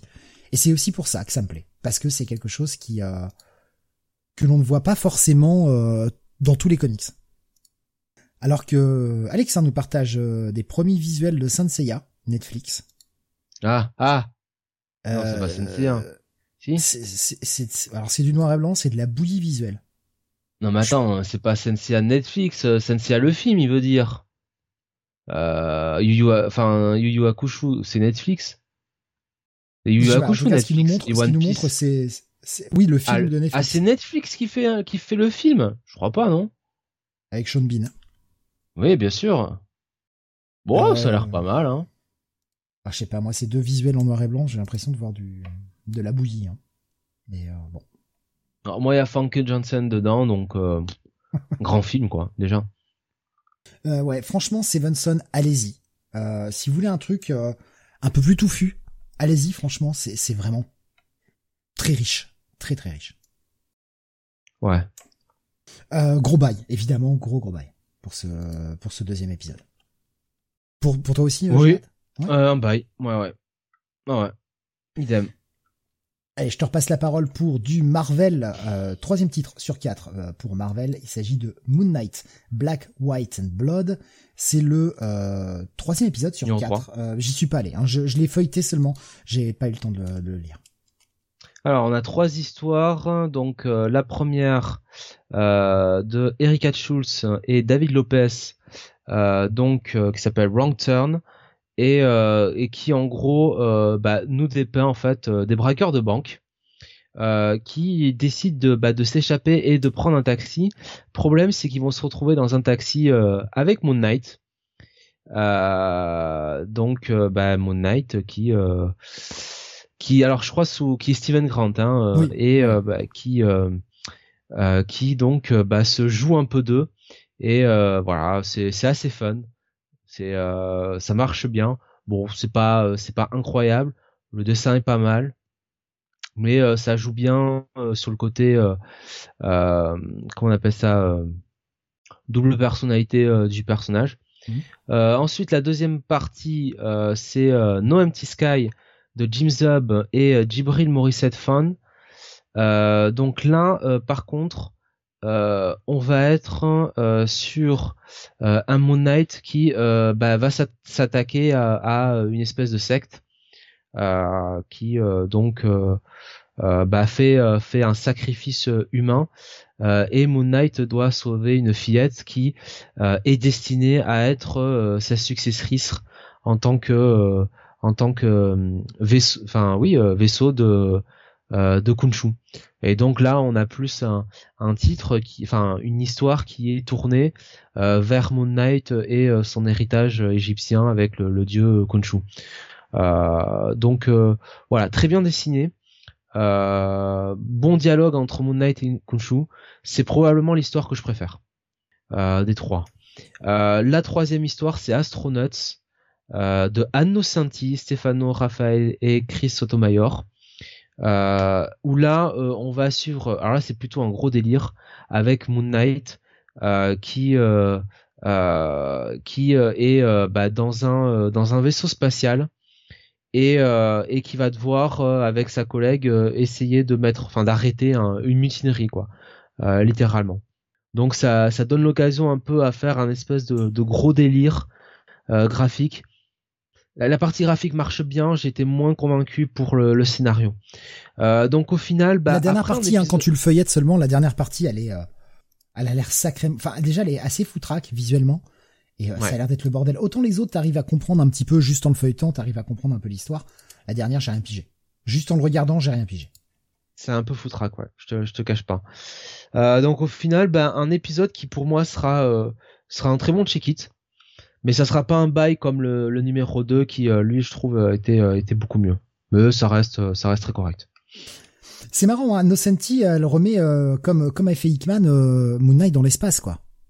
Je sais pas ce qu'ils ont ce délire de, de mettre Moon Knight dans l'espace. Ouais. Bonne question. Je sais. c'est pas, c'est pas le même personnage, hein, bien sûr, avec qui est Moon Knight en tandem. Euh, ce qui était avec une petite fille aussi, c'était l'épisode euh, dessiné par. Euh, ouais. Ah non. Mais ouais, c'est c'est assez zarbi quoi. De... Donc un, un, un bon check-it pour celui-ci, c'est ça? Ouais, ouais, un bon check-it. Ouais. Allez, on continue, on avance hein, sur le. Ah bah le voilà. Beau masque l'attendait, je le sais qu'il l'attendait. Le Ice Cream Man 31. Euh, autant le dire tout de suite, c'est mon coup de cœur de la semaine. Voilà, je, pose les bases tout de suite. Bordel, cet épisode est juste génial. On va suivre en fait un papa euh, qui, voit sa, fillette naître. Et euh, sa fillette, c'est qui s'appelle Blossom d'ailleurs, donc floraison en français. Euh, sa fille, c'est un peu, euh, c'est tout pour lui, évidemment, hein, comme beaucoup de papas en fait. Euh, voilà, je veux dire, son, premier enfant, c'est son seul enfant, et voilà, c'est, il attendait cette arrivée avec impatience, et on va le voir grandir avec avec sa fille, et lui vieillir et sa fille grandir. Sa femme, elle, travaille grosso modo dans la finance, de ce qu'on en comprend, et lui est un romancier. Et on va voir différentes phases de, le, de la vie avec, alors l'épisode s'appelle, précisons-le, A Scale, Sort of a Poem. Et déjà, il a une, une façon de faire, on a une espèce de bande sur le côté, une petite bande, euh, on va dire, euh, couleur euh, gris taupe, voilà, taupe, superbe couleur évidemment, voilà, un espèce de, beige. On a des cases sur, sur la droite. Tout l'épisode est comme ça. C'est le gimmick de cet épisode, avec beaucoup de, de cases à l'horizontale des petites bandes en fait, un peu un peu comme un strip où on verrait euh, un strip chaque jour une petite une petite page, une petite euh, une petite avancée sur la vie et on a des, des, des petites séquences de la vie de Blossom de, de, de quand elle grandit, les parents vont divorcer évidemment, ils ne s'entendent plus, ils ne communiquent plus, ils sont dans vraiment deux mondes différents. Elle elle a repris euh, son boulot dans la finance qui l'accapare totalement, lui est plus rêveur puisqu'il est écrivain. Ils vont divorcer, il, va peu à peu grandir avec sa fille, être là pour les moments pour elle. Et à chaque fois, si on a des bandes, on a comme un strip, et on a toute la vie qui se déroule comme ça. On va le voir, sa, femme, son ex-femme va se remarier, elle va avoir un nouveau, euh, un nouveau compagnon, lui reste seul, nous montre qu'il essaye plusieurs fois des rendez-vous et ça marche pas forcément. Sa fille grandit, va à la fac, réussit ses études. Et là, on arrive à la moitié de l'épisode. On a ce moment où il lui est plus vieux, elle a, elle au milieu de ses études, elle a à peu près 25 ans, par là. Ils sont en train de déguster dans leur dans leur diner préféré un, un, espèce de milkshake. Et là, on a pour la première fois une pleine page où on voit la fille assise qui sourit à son père. Son père a enfin sorti de son bouquin qui s'appelle The Etymologist. Si vous avez lu la série, ça va vous parler. Et là, page d'après, boum, la, la, parce qu'on a à chaque fois sur le côté une petite narration écrite en bleu euh, qui en fait est la voix off de, de notre personnage principal, euh, qui s'appelle Warren Williamson, et d'un seul coup, poum, on passe sur une pleine page, on voit Warren Williamson en gros plan, la page se répond, et d'un seul coup on passe avec une narration avec des cases en rose, et on va passer sur Blossom Williamson, qui va nous raconter sa vie, avec plein d'échos de par rapport à son père. Plein d'échos avec l'épisode qu'on vient de lire sur cette première moitié d'épisode, plein de rappels aussi, il y a des rappels à ce qui a été fait dans la série bien avant. Pour ceux qui ont lu toute la série, vous verrez les clins d'œil. Putain, cet épisode est fou. Cet épisode est incroyable. Il euh, y avait Beaumasque qui nous disait euh, c'est Ice Cream Man Life Story. Mais ouais, mais cet épisode est, juste dingue. J'ai adoré cet épisode. Quand il y a eu le shift en plein milieu de l'épisode, j'ai fait oh putain l'enfoiré. L'enfoiré, putain, il, il a, il, il m'a, il m'a pris dans le récit et tu comprends tout de suite le shift juste avec ce changement de couleur dans les, dans les, dans la, dans la narration et vraiment l'épisode est, est vraiment super beau, super bien écrit. Les, réponses entre ce qu'a vécu le père, ce qu'a vécu la fille, c'est, j'ai adoré cet épisode de bout en bout. C'est vraiment mon coup de cœur de la semaine. D'où Powerbomb était génial. Et comme j'ai dit, c'était vraiment un, cheveu d'être mon coup de cœur, mais cet épisode est ultra émotionnel et voilà. Sam, ça, c'est ma tranche de vie. Ça, c'est ce que j'aime. Je comprends pas que Sam n'ait pas accroché à cette série. C'est ce que disait Bomas, que Sam n'a aucun goût, rappelons-le, mais comment Sam ne peut pas accrocher à cette série alors que c'est le premier mec à lire des tranches de vie, quoi? Cet épisode est juste parfait. Il est parfait. C'est, euh... euh Nico Chris me dit tout est en miroir, non, je veux dire page par page. Alors, pas exactement, mais il y a beaucoup de séquences. En fait, il y a des espèces de miroirs au sein de chaque petite séquence dans la première partie. Par exemple, on a une, une première, euh, on, a une petite séquence à un moment où on voit euh, euh, William, donc le père, qui fait un, clin d'œil en fait, donc a un œil fermé, on voit juste la bande se centre sur ses yeux et on le voit avec un œil fermé, un œil ouvert. Et à la fin de cette séquence qui dure deux pages, ça finit au moment où ils ont plus ou moins annoncé le divorce à la petite. Ça finit avec la petite qui a l'autre œil de fermé par rapport à son père avec sur l'œil ouvert une larme qui coule. Enfin, il y a des plein de petits jeux comme ça. Il y a et oui, il y a des réponses entre les deux parties, entre les parties de la fille et du père, mais c'est pas exactement la chose parce qu'ils vivent pas la même chose. Il y a des similarités, mais ne vivent pas la... les deux personnes ne vivent pas la même chose. Ils ont deux vies différentes. Voilà, Nathan nous dit donne trop envie cet épisode une VF bordel. Ouais, ouais, ouais, ouais. C'est le problème c'est que c'est pas si vous avez un, petit niveau d'anglais et n'y voyez pas là du tout de la condescendance ou quoi que ce soit, pas du tout. Mais si vous n'êtes pas à l'aise en anglais, voilà, je je vais pas forcément conseiller cet épisode. Il est lisible, mais il y a il y a quand même euh, il y a déjà pas mal de textes et c'est quand même un niveau euh, un niveau moyen. C'est pas un niveau ultra élevé, mais c'est un niveau moyen. Bomas qui me disait j'aime beaucoup t'entendre parler d'Ice Cream Man parce que je suis tellement pris dans le récit parfois que je rate des éléments importants comme ici cette fameuse bande beige et le découpage en strip. Alors après ça c'est mon, c'est mon interprétation, je suis peut-être totalement dans le faux Bomasque, hein, je c'est comme ça que j'ai ressenti le truc.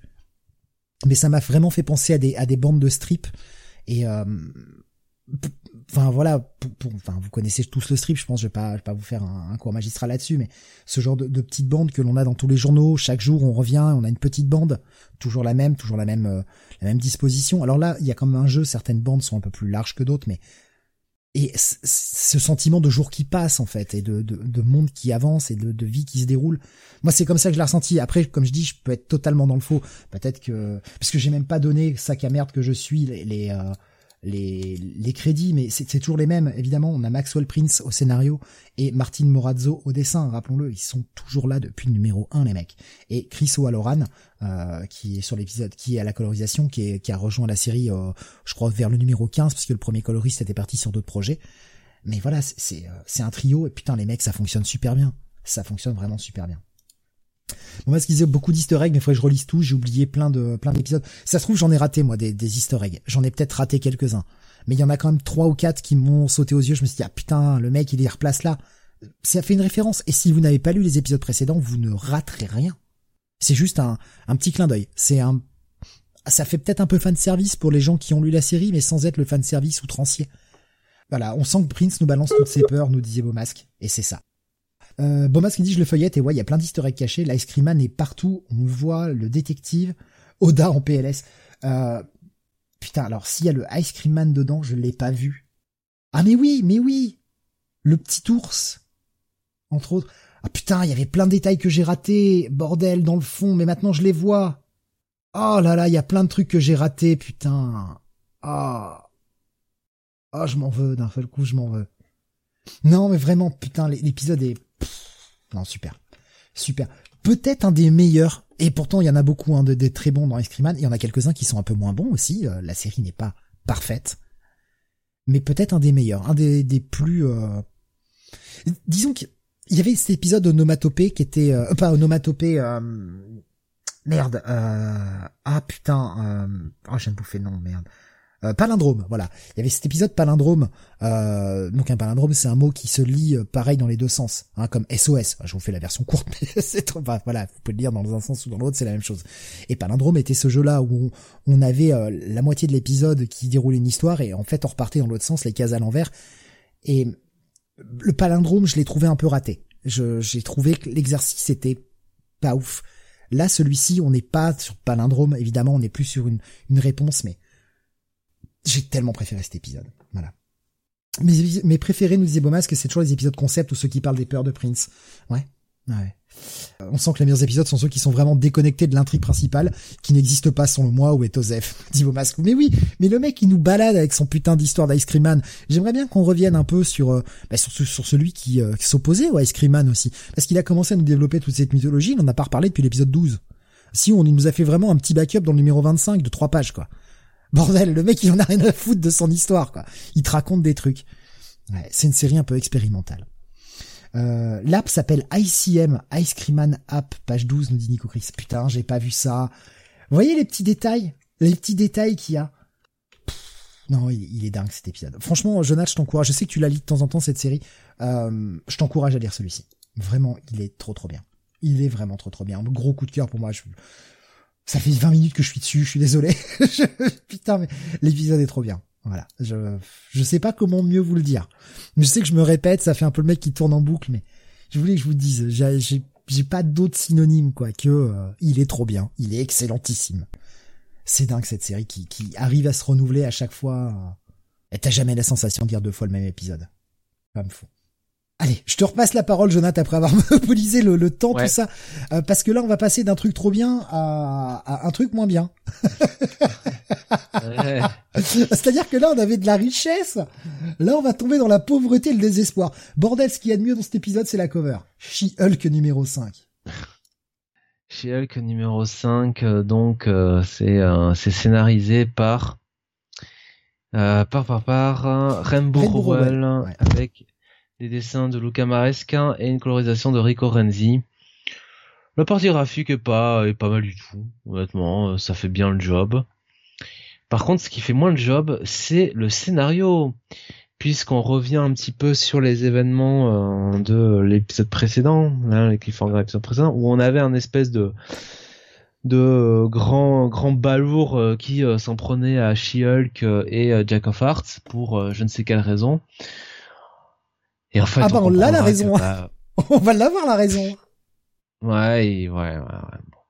voilà. On a une baston euh, sur plusieurs pages. On s'en fout. La moitié de euh, l'épisode, ça prend la moitié de l'épisode cette merde. Jusqu'à ce qu'une certaine April arrive et arrête donc euh, arrête ce, ce grand méchant, Marc.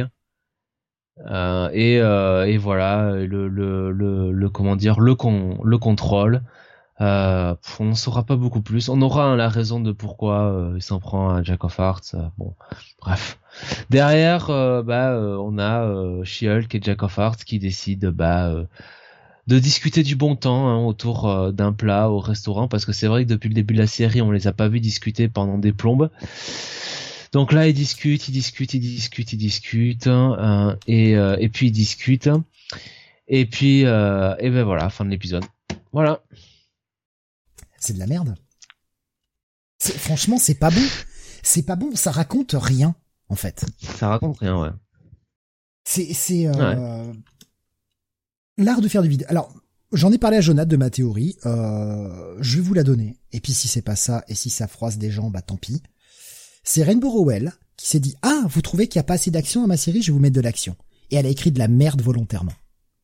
Et puis alors cette espèce d'histoire de ah oui, mais alors le monstre décérébré en fait, c'est peut-être pas de sa faute et puis il a une gentille petite femme pour l'aider qui s'occupe bien de lui. Ça dégouline de bons sentiments mais pas, pas des bons sentiments comme on aimerait en voir. C'est faussement du bon sentiment. C'est faire du bon sentiment pour faire du bon sentiment. Je déteste cette approche. Je, franchement, je tournais les pages en me disant mais putain mais elle va où avec son histoire? Et en fait j'ai trouvé. Elle va nulle part. Elle prend son chèque de Marvel en racontant rien. Parce que est-ce que l'histoire a avancé depuis numéro 1 Non non. On a euh, Conarman là qui est là qui est hum, j'adore l'eau. Hum, j'adore la pizza. Hum, j'aime bien les choux de Bruxelles. Ah, c'est très rigolo comme blague. Hein. Ah, les choux de Bruxelles, personne il aime. En fait, Jack Farts, il aime bien. Ah, j'adore dormir. D'accord et, et, à part ça, tu vas me raconter quelque chose? À un moment, je veux dire, tu t'es dit, euh, putain, c'est trop bien. Euh, je vais faire comme euh, Sophie Campbell sur les Tortues Ninja. Je vais rien vous raconter. C'est franchement très mauvais. Et le pire, c'est qu'on peut même pas mettre un pass parce que en termes de storytelling, tout ça, c'est pas mauvais du tout. Et visuellement, c'est assez agréable, très vide très très vide dans les fonds quand même. Mais c'est assez agréable.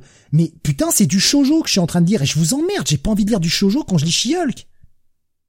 C'est c'est de la tranche de vie de chiasse. T'es un peu un peu sévère pour le genre shojo hein. C'est de la voilà, c'est ce que disait Rasmus, c'est de la tranche de vide. Il se passe rien depuis cinq épisodes, il se passe rien. Et à chaque moment où il se pourrait se passer un truc intéressant, il faut qu'elle nous le casse avec de, du pseudo humour nul à chier ou, ou des, des retournements de situation à la con. Parce que, alors je vais vous spoiler la dernière page parce que j'en ai plus rien à foutre à ce niveau-là. Oh le salaud. On a quand même une chiole qui retourne au parc voir euh, voir comment April s'occupe de ce grand gars. Et avec une maman qui fait non non mais il est pas méchant en fait hein. Ah non non il est pas méchant hein. Il est un peu bizarre mais il est pas méchant. Hein. Mais c'est quoi ces bons sentiments de merde? Ça n'a rien à foutre là en fait. C'est de la fanfic. C'est de la fanfic de, de, de nul en fait. C'est de la mauvaise fanfic. Je suis désolé, Rainbow Rowell, il va falloir que, falloir que tu, tu up ton game. En tout cas, moi, je pense que je ne serai plus là pour la lire parce que là, j'ai donné la chance à cinq épisodes. J'ai, aimé le ton au départ. Toi, t'étais beaucoup plus euh, genre bon, ça commence à m'emmerder. Mais là, c'est la descente aux enfers d'épisode en épisode. C'est à ce niveau-là, ça recule dans l'histoire. Ça recule. Il se passe de moins en moins de choses. Nico Chris, il dit, il va falloir que tu regardes la série She-Hulk Disney Plus obligatoirement. On veut la review dès la sortie. T'es trop zen en ce moment. Bref, ouais. C'est, franchement, c'est le plus mauvais comic que j'ai lu cette semaine. Et pourtant, ce sera pas un pass. Mais euh, c'est le plus mauvais comic que j'ai lu cette semaine. Petite check it. Check it moins, pour moi. Check it moins, ça prend pas un pass parce que visuellement, ça se tient. Parce que le storytelling est correct. Mais bordel, raconte-moi un truc. Enfin non, je pense que je laisserai les autres le lire et puis me dire s'il se passe un truc à un moment. Mais ça va faire comme d'hab. On va me dire que la série est géniale dès que je l'aurai arrêtée. Mais enfin moi je peux pas continuer. Euh, euh, enfin voilà, combien de temps je vais me fader cette bouillie de, bons sentiments qui ne sert à rien? Parce que t'as vu la cover du 6 T'as vu la cover qu'on nous promet là? Avec une She-Hulk euh, habillée en mode en mode j'ai une jolie robe et avec Nightcrawler et ils sont en train de boire le thé? Putain, mais est-ce que j'ai envie de voir Nightcrawler et She-Hulk boire le thé? J'ai déjà envie de voir Nightcrawler de base. Ouais, non, ça paraît. Ça paraît. C'est, dingue, quoi. C'est dingue, ce, ce, non-intérêt, cette non-envie d'écrire des choses, quoi. Comment peut-on avoir envie d'écrire rien comme ça? Putain, à ce niveau-là, c'est de l'art, hein. c'est, de l'escroquerie, en fait. Eh bien, touche son chèque pour écrire rien. Il y avait euh, Alexin, pardon, qui nous disait, ils vont faire un ou deux TPB juste pour euh, sortir la série Disney.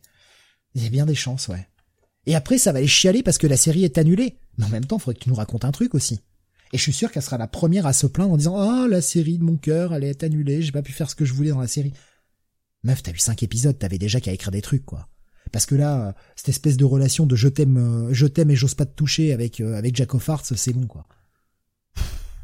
C'est pénible, c'est pénible. Est-ce que boire du thé est une métaphore sexuelle nous dit Alexin. Si oui, peut-être que j'ai envie de voir. Dégueulasse.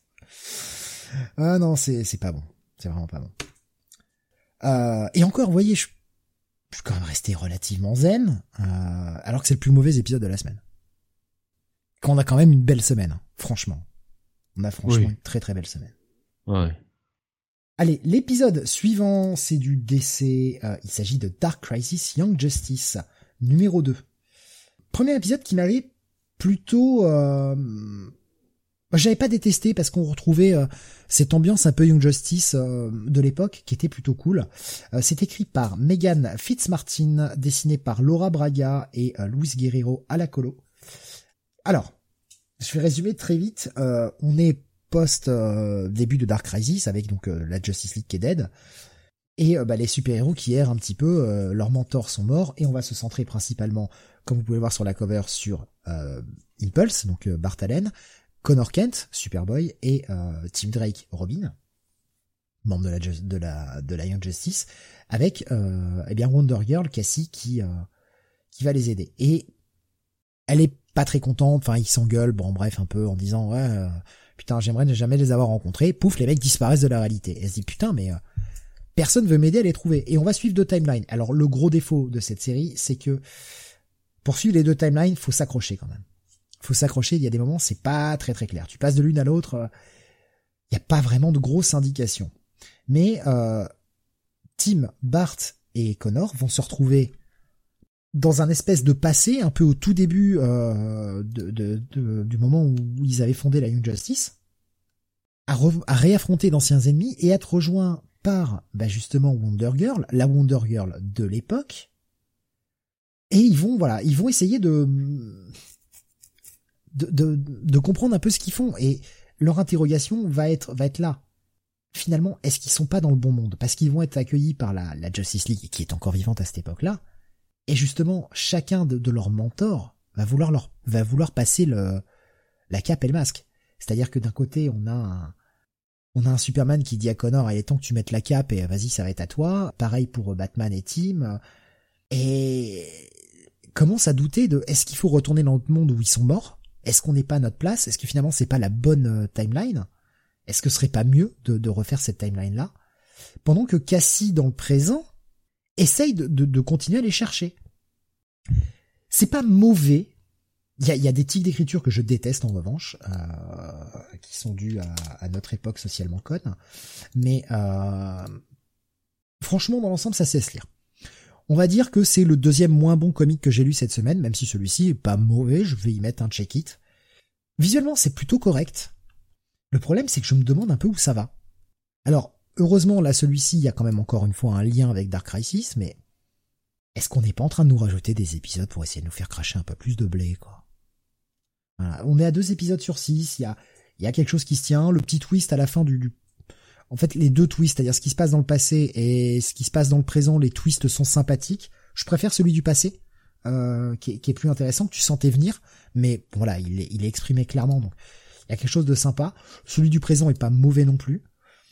Je j'attends de voir. Je j'irai voir le, prochain, euh, mais ça va être juste un check-it hein, pour ce deuxième épisode.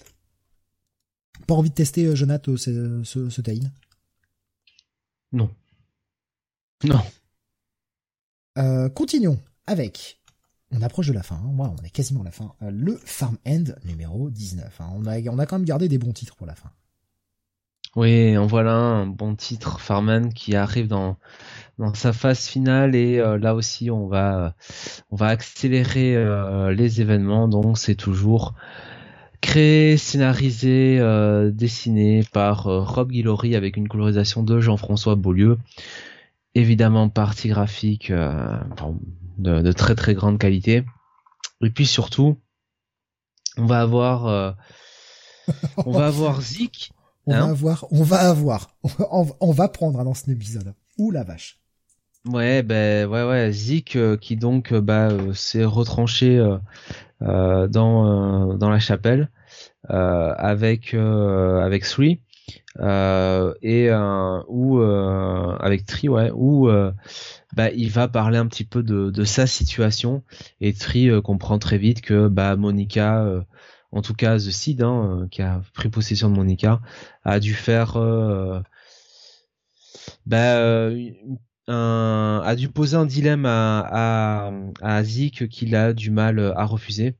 Euh, pendant ce temps-là, on a Andy qui, bah, qui essaye désespérément de joindre de joindre Zeke parce qu'elle sait que quelque chose euh, euh, quelque chose va arriver avec Sorn euh, et elle veut elle veut aider elle veut aider Zeke et puis très vite en fait on va on va savoir ce qui va se passer c'est-à-dire que bah finalement on va avoir un couple de un couple d'infectés de de par par Sorn qui vont s'en prendre, euh, bah, qui vont tout simplement essayer de de déterrer le corps de la mère de Zik, puisque bah Tri ayant compris que Monica voulait ressusciter la mère de Zik, bah ils comprennent avec Zik que forcément ils vont s'en prendre à son corps, à sa dépouille, et, et voilà donc on va avoir un, euh, des, de grosses grosses scènes d'action. On va retrouver le personnage de Mirai aussi, le tueur, euh, le tueur russe.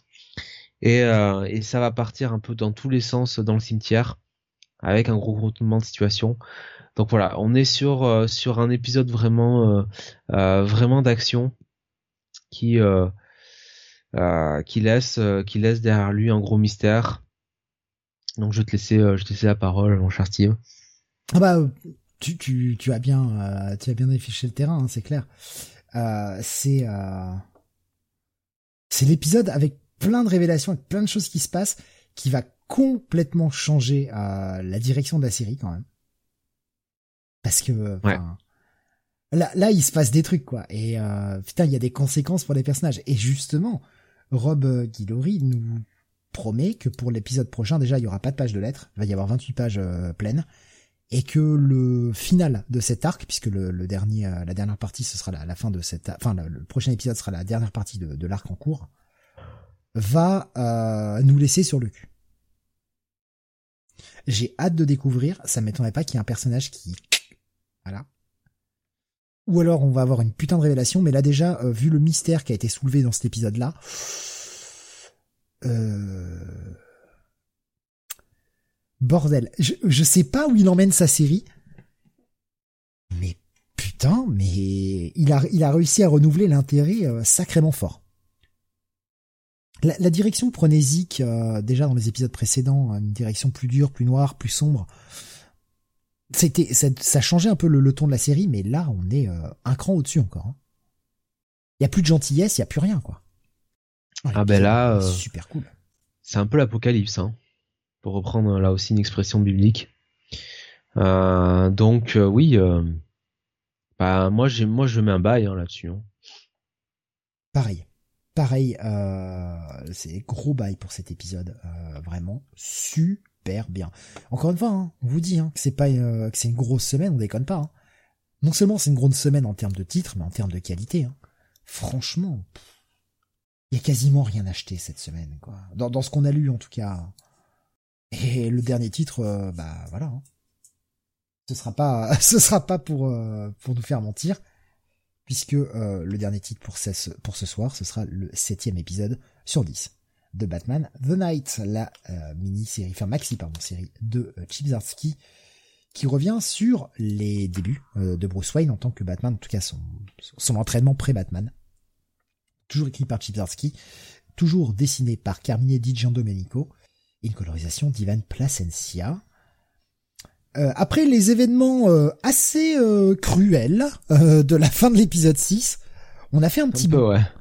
On a fait un petit bond dans le temps. On sait pas trop combien de temps il s'est passé. Et Batman, enfin Bruce Wayne, pardon, est de retour aux États-Unis. Il est de retour aux États-Unis et cette fois-ci, il s'entraîne avec Zatara. eh bien pour l'art de l'illusion. Et bien sûr, qui dit Zatara dit aussi Zatanna. Très belle Zatanna. Hein. Bah, très belle Zatanna, surtout une, Zatanna et son père très bien écrit euh, de la part de Chipzarski par. Hein. On avait déjà eu des rapprochements hein, il, y a, y a, quelques années entre les deux personnages euh, qui nous avaient montré qu'ils avaient un passé un peu commun, euh, voilà, qui se connaissaient bien et tout. Et là, il explore un peu plus ce, penchant-là avec un, un, Bruce Wayne qui jusqu'à présent a appris plein de trucs et qui va se confronter à quelque chose qu'il ne connaît pas, qui est le monde de la magie. Et pour lui, le monde de la magie, c'était euh, c'était Houdini, hein. Ouais. Et quand on a lu DC, on sait très bien que le monde de la magie, c'est pas Houdini, quoi. C'est c'est Zatanna et Zatara qui, euh, qui, qui font de la magie pour de vrai et avec des démons et tout ça. Et et Bruce Wayne va se trouver confronté à à tout cet aspect et tout ce tout ce monde-là qui s'ouvre à lui. Et putain, la fin de cet épisode cette discussion entre Bruce Wayne et, et Zatara à la fin, elle est incroyable. Elle est tellement touchante. Ouais. Oh là là, quel épisode encore. quel épisode. Bah déjà, il y avait une énorme, je trouve, montée sur l'épisode 6, qui était vraiment très très bien écrit, avec ce, ce, personnage suisse là, euh, dont je n'ai plus le nom en tête, mais qui était un très très bon ajout. Euh, là, euh, c'est confirmé hein, sur cet épisode 7. Euh, vraiment, euh, toute la mythologie que crée euh, autour de, de, Bruce, de Zatanna, de Zatara marche très très bien. Les leçons que tire Bruce de cette aventure dans cet épisode vis-à-vis de, de, la magie mm. et de sa mission sont, bah, sont très justes. Euh, non, franchement, euh, enfin quel épisode, hein. honnêtement. Ah euh, ça, celui-ci là encore. Ah, il a bien remonté bah, le truc. Hein. On en est. Là, s'il continue comme ça, j'en suis ouais à me dire bon, est-ce que, ouais, est-ce que finalement, j'ai peut-être, est-ce qu'on n'aurait pas envie que ce soit vraiment une préquelle de de son run sur Batman, hein? Mmh. ou en tout cas qu'il réutilise certains des personnages qu'il a introduits ou qu'il a utilisés dans, dans, dans Batman euh, The Night, euh, euh, dans son run sur Batman. Hein. Qu'ils en fassent un peu un, un Birthright, en fait. Voilà. Qui redéfinit plus ou moins la jeunesse de, de Bruce Wayne. Avant qu'il devienne, avant qu'il enfile la cape, quoi. Ouais. Parce qu'on n'a pas envie de voir justement une apparition de Zatanna dans le run de, de Chibzarski sur, sur Batman. Cette Zatara là en tout cas. Bah, après, Zatanna, là, actuellement, enfin, contredisez-moi hein, si je dis de la merde, mais je crois que maintenant, elle est plus ou moins en couple avec Constantine, quoi. Bah, de toute façon, euh, dans, dans, dans cet épisode-là, euh, autant vous le dire tout de suite, enfin, il me semble qu'elle est quand même plus écrite comme une amie de Bruce, une confidente, que vraiment un love interest. Hein. Ah, c'est tendancieux. C'est tendancieux, mais on a l'impression qu'elle joue avec son petit frère. Hein. C'est, je trouve que c'est assez tendancieux justement que il y a eu, tu vois, il y a eu Crush mais dépassé. Parce qu'il parce qu'il est parti. Il y a, eu Crush dépassé. Il y a eu Crush, ouais, dans le passé, mais j'ai pas l'impression là que. Parce qu'il l'a abandonné en fait. Parce qu'il s'est barré, il l'a laissé, il l'a laissé seul. Moi, c'est comme ça que je l'ai, je l'ai compris, tu vois, genre le, le fait qu'il qu'il soit parti euh, s'entraîner à l'étranger sans lui dire un mot, sans lui donner de nouvelles et tout, bah elle s'en est, elle s'est détachée de lui, quoi. Mais euh, enfin, si ma mémoire est bonne, je, dis peut-être de, la merde parce que ça, remonte à loin maintenant, ça remonte à pas mal de mois, mais elle était présente dans le numéro 1. Zatanna. Qui, Zatanna? Elle était pas à l'école, euh, à l'école avec lui? Dans le pensionnat, Alors là? Ah, je crois pas, hein. Je dis peut-être une connerie, hein, mais je, j'ai pas été revérifié parce que j'ai, je... Euh, je, vais essayer de le faire vite fait. Bah, si on avait des auditeurs de, si, on avait des auditeurs euh, compétents dans ce domaine-là, euh, on leur poserait la question. Mais bon, il vaut mieux s'abstenir là-dessus. Non, c'était pas Zatanna. C'était un autre personnage. C'était pas Zatanna. Je, suis en train d'essayer de vérifier vite fait. Je, je, déroule l'épisode. Non, c'est pas lui. C'est pas elle. Non. C'est pas je la vois. Putain, je croyais que c'était elle. Tu vois, je, dans ma mémoire, ma mémoire floutée. mais non, mais c'est. Celle qui la largue là, son premier amour là. Ouais ouais ouais. Ouais, j'ai confondu un peu des persos. Mais en même temps, enfin ça fait sept mois, hein, ça commence à remonter. Je les, ai, je les ai pas refeuilletés, je les ai pas revus depuis. Bon, Mas comme dit, le couple Zatanna Constantine me saoule un peu, on nous impose ça depuis dix ans, mais euh, à part être tous les deux magiciens, leur couple me paraît pas naturel.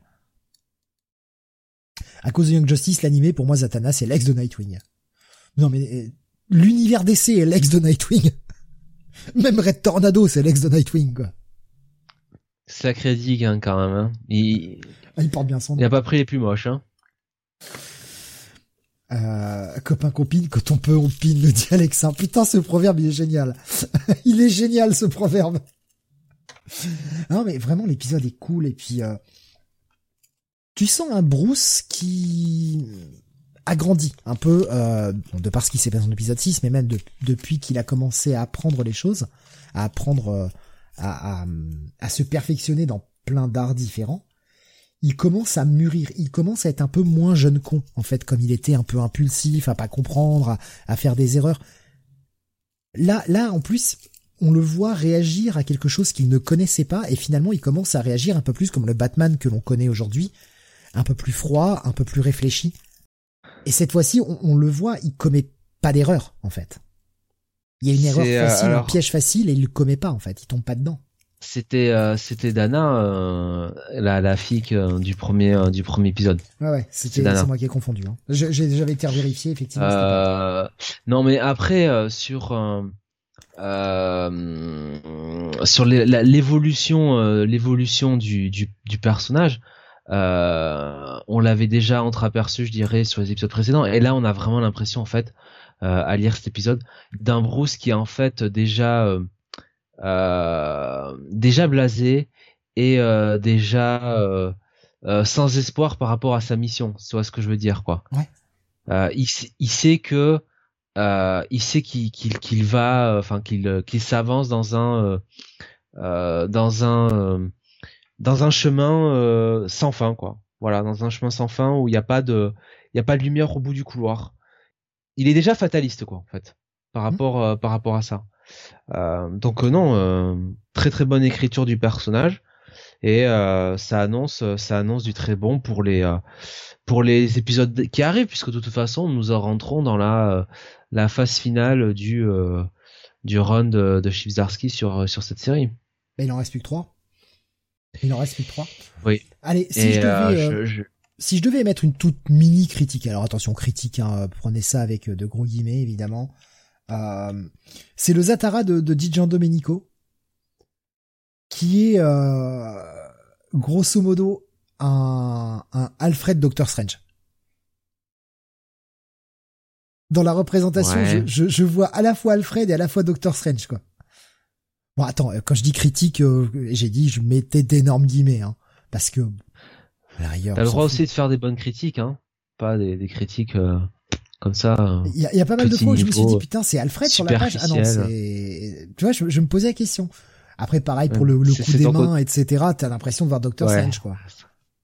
Bon, eh, enfin comme j'ai dit, critique avec des guillemets. Euh, quand la seule critique à faire sur l'épisode c'est ça, je crois qu'il y en a pas en fait. Hein. C'est vraiment pour trouver un truc, quoi. Non, l'épisode est cool, mais vraiment j'ai adoré ce dialogue, euh, ce dialogue final, ces deux dernières pages finales avec, un Bruce qui a mûri. C'est super. Franchement, c'est super. Bah ouais, il le tient bien, hein, son personnage, il le tient bien et euh, et euh, ça annonce, ça annonce du très bon. Alors où ils vont aller sur, bah où il va aller plutôt sur la fin, Putain, où va se terminer. J'aimerais se terminer le voyage. Ducard parce que j'ai quand même pas l'impression que Ducard lui a appris tout ce qu'il savait. Ah. Ça a été tellement vite expédié quoi que le passage avec Ducard. Je sais pas si Ducard c'est pas un personnage qu'on sera pas plus à, amener à retrouver sur son run en fait. Ah, en tout cas le début n'en prend pas le chemin. Hein. Bah il faut que quelqu'un pour enquêter. Ouais. ouais mais pourquoi pourquoi Ducard Pourquoi Ducard irait euh, irait à Gotham tu vois? Et pourquoi pas? Pour, euh, pour euh, s'occuper d'un ancien élève Là, là c'est parti en délire sur le Discord avec euh, avec le fait que Dick, le, enfin, bon, ce que disait le jour où Dick soulèvera Wonder Woman, DC pourra s'achever fièrement. Et il nous dit en fait, ça ferait un super arc. Tom Taylor, si tu nous lis, Dick bloqué un an sur Themyscira, il doit tenir jusqu'à son mariage avec Barbara. Spoiler, elle finit cocu mais salement. Mais il avait pas une. Non, c'est euh, Wonder Girl, c'est sa meilleure amie, je crois. Mais il avait pas une aventure avec elle aussi? Dans les comics? Et qui, sur qui il est pas passé? Crypto peut-être? Euh, Joker's Daughter. Euh, Alexa nous disait en fait il faudrait inverser, il se ferait harceler du matin au soir, elle voudrait tout tâter son cul sur Temissira. Ça pourrait être rigolo. Et un dit qui veut, euh, qui veut, qui veut pas tromper Barbara et, et qui est soumis à toutes les tentations.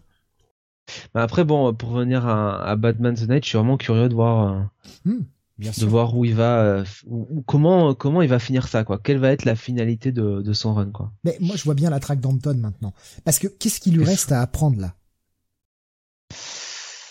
Ouais. Qu'est-ce, enfin, je vois pas ce qu'il peut arriver à maîtriser encore comme euh, quel sujet il a pas touché en fait. Bah ouais, il a un peu tout fait. Hein. Parce que l'art du déguisement, il l'a fait. Euh, le vol, il a appris. Euh, là, il a appris l'art de l'illusion en travaillant avec Zatara. La chasse, enfin la chasse, euh, le côté un peu ouais. Se servir des armes, voilà. Et puis il apprendre à tirer. Enfin, bah du coup utiliser ce qu'on imaginera par la suite être les batarangs et compagnie. Qu'est-ce qu'il lui reste à apprendre? Il a appris l'art du détective avec du card aussi. le combat, enfin avec les ninjas je, je vois pas ce qu'il lui reste à apprendre à maîtriser comme euh, comme skills qu'on n'aurait pas pour lesquels Batman est connu. Si peut-être fabriquer ses propres gadgets. Mais est-ce que ça fera un épisode intéressant? Ouais. Non, je crois pas. Il doit apprendre à dégommer du super, nous dit Beaumasque. Moi j'ai une idée, mais parce que je me suis fait spoiler les sollicitations. Ah, ah oui. Ah moi je la lis pas, hein, surtout pas. Je veux pas savoir. je veux Moi je dis rien. Non, le titre est le titre est solide. Il y a eu un ou deux épisodes peut-être un peu plus mou, mais euh, un peu plus mou. Pour du Darsky un peu plus mou, ça reste quand même du très lisible et ça reste le haut du panier. Hein. Donc bah on finit avec un avec un gros bail encore une fois. Ah oui oui. Là franchement, euh, euh le père Chip là, si vraiment il tient aussi bien aussi bien son Bruce sur sa série mère, bah franchement on est on est bien parti quoi. On est bien parti. De toute façon, il nous a montré qu'il savait écrire les personnages torturés hein, avec Matt Murdock, donc. Alexandre disait apprendre sur les fous avec Harley Quinn. Est-ce que c'est pas déjà un peu le cas? C'était pas un peu le cas du premier épisode justement où il mettait à mal le principal Bah avec Hugo Strange, ouais. Aussi, il a quand même tout dans le premier mm. épisode. Il a quand même tout ce dialogue avec Hugo Strange. Franchement, je sais pas si ce serait super, euh, super de euh, d'introduire euh, Harley Quinn. Est-ce qu'on a vraiment besoin d'Harley Quinn? Non, surtout pas dès le début, avant qu'il soit Batman, et, surtout pas le Joker. Non, non. Ah non, non, non. S'il vous plaît, quoi. Chip, si t'es malin, et je sais que tu l'es, euh, ne mets pas le Joker là-dedans. Jamais. Chip, je sais que t'es un troll. Euh, S'il te plaît, ne mets pas Jack Napier ou euh, le, le, Red Hood. Euh, voilà, bah de toute façon, oui, tout ça, euh, enfin, ça sert à rien, quoi. Gardez ça pour après qu'il soit Batman, en fait. Bien voilà, ça conclut notre 594e Comics Weekly. Euh, très très bonne semaine, hein. putain. Oui.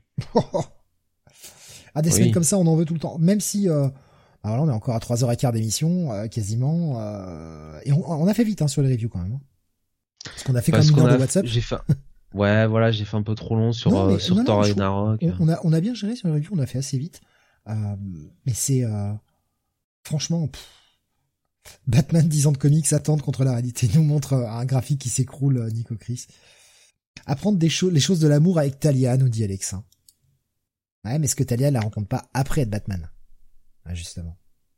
Euh, écoute, euh, mon cher Alexin, ça ne te surprendra pas, mais ça, c'est quelque chose qui me plairait. Voilà. Le, retour du Ghost Strange, nous disait Beaumasque, ouais, le retour du Ghost Strange, pourquoi pas, à la rigueur, mais on veut le retour, euh, le retour de Lucie aussi. Ah oui. Ah oui. Bah même le retour, alors je sais plus son prénom là, le l'espionne l'espionne russe, très bon personnage aussi. Ouais, j'ai oublié son prénom. Euh, voilà donc bah fin de de cette très bonne semaine de comics. Semaine prochaine, semaine chargée également. Et c'est là qu'on vous annonce, comme je l'ai dit, hein, que ce ne sera pas jeudi, mais bien vendredi. Malheureusement, je finis à 11h le soir jeudi euh, faire l'émission passer 11 heures, ça va être infaisable, quoi. Enfin, donc, euh, bah, on décale à vendredi. Pas le choix, malheureusement. Et, euh, bah voilà, 21 heures, hein, vendredi. Et avec une grosse semaine encore qui nous attend. Et puis, je vous Ouais, belle semaine, ouais. Ouais. Ouais, ça va être, ça va être cool. Encore une fois. Et puis, je vous l'ai annoncé aussi euh, pendant l'émission. Freak City, lundi. Euh, on a on a pu caler nos plannings, on a pu s'accorder. Et euh, le Freak City de lundi va être consacré, bah, comme on a fait un peu les dernières euh, pendant l'été, à des à des films un peu plus été. Et bah, on a choisi un petit film australien pour ce, ce Freak City. On va parler d'un film de 2005 qui s'appelle Wolf Creek. Donc ce sera au programme de lundi à 21h. voilà, petit film d'été pour se faire plaisir. Et puis on a déjà prévu euh, le film d'après. On n'a juste pas encore quelle la date, mais on a déjà prévu le film d'après euh, qui sera en mode été également. Donc euh, bah deux émissions la semaine prochaine. Que c'est des requins. Le Meg. Le Meg. Non, c'est pas, non, c'est pas des requins. C'est pas des requins. Non, t'as dit, t'as dit, on se met en mode été là pour les prochaines émissions. Bah des requins quoi. Le Meg, voilà, très bien. C'est pas des requins, ce sont des crocodiles, Jonathan. Ah. Ah, on n'est pas loin. On n'est pas loin. La mangrove, tout ça, les crocos. Euh, donc euh, c'est euh, ça va être euh, voilà un petit film, petit film sympathique, un festival, festival de Gérardmer, festival de Cannes pour la quinzaine des réalisateurs et festival de Sundance pour ce film de Wolf Creek. Et quand même, hein. Ouais, ouais. Qui était un premier film d'ailleurs d'un réal. On en parle un peu plus longuement lundi, bien évidemment, 21h. Donc lundi, Freak City. Je, vendredi, vendredi, Comics Weekly, je vous ferai de toute façon l'annonce hein, sur le salon dédié sur Discord ce week-end, je pense, peut-être lundi soir. Ce week-end, je risque d'être un peu un peu pris. voilà, mais je, vous ferai l'annonce pour que bah, tout le monde ait les dates. Voilà, donc, eh bien, merci Merci encore de nous avoir suivis euh, jusqu'à jusqu'à ta attaque une vie sympa Wolf Creek. Ouais voilà c'est des petits films euh, petits films pour se faire plaisir puis malheureusement peu de temps euh, trop peu de temps pour faire plusieurs films ou une saga ou un truc comme ça pour moi avec le boulot donc malheureusement le, le festival Con c'est pas sur TBC dit Chris oh putain. J'aurais dû la lire dans ma tête avant peut-être. Alexandre dit sympa c'est mieux que Thor 4. Je pense qu'il n'y a pas de, il y a pas grand risque. Euh, et puis oui, donc voilà, reposez-vous bien. Euh, moi demain, euh, demain soir, je, je, le tease là, je vous en parlerai quand ça sortira, quand ce sera monté, mais nous allons reprendre avec avec Rémi et XP la séquence Universal Monsters. on aurait dû le faire demain soir. malheureusement, on est obligé de décaler, mais avec Rémi, on s'est dit, on va pas, on avait on avait réservé la soirée, donc on va quand même faire un petit film. Ah, on va faire un petit film en lien avec l'Universal Monsters. On va parler d'Homme Invisible et on va parler de John Carpenter et de Chevy Chase. Alors ce sera pas une émission en direct, hein, ce sera euh, disponible plus tard, hein, mais euh, on va parler des aventures d'un homme invisible de John Carpenter avec Chevy Chase dans le rôle d'un homme invisible et Daryl Lana, Daryl Lana quand même, Jonathan. Et Sam Neill également dans le film. Donc euh, on parlera de ça demain soir. Euh, les, les, films un peu un peu comiques inspirés d'Universal Monsters. C'est un petit peu du hors série sur la séquence. Bref, euh, semaine, euh, semaine chargée. Hein. Des gros bisous, hydratez-vous, hein, nous, nous disait-on sur le chat, euh, sur le chat Discord euh, avec ces chaleurs, effectivement. pensez à bien vous hydrater, reposez-vous bien, faites attention. le, le coco, le vivide, il est pas parti. mon papa qui, qui l'a chopé là aussi. voilà, donc ça touche, ça touche un peu tout le monde. Faites gaffe, le virus est encore là. Faites attention parce qu'il tape fort. C'est violent. Donc bah, des gros bisous à vous. À la semaine prochaine. Amusez-vous bien et portez-vous bien. Salut à tous.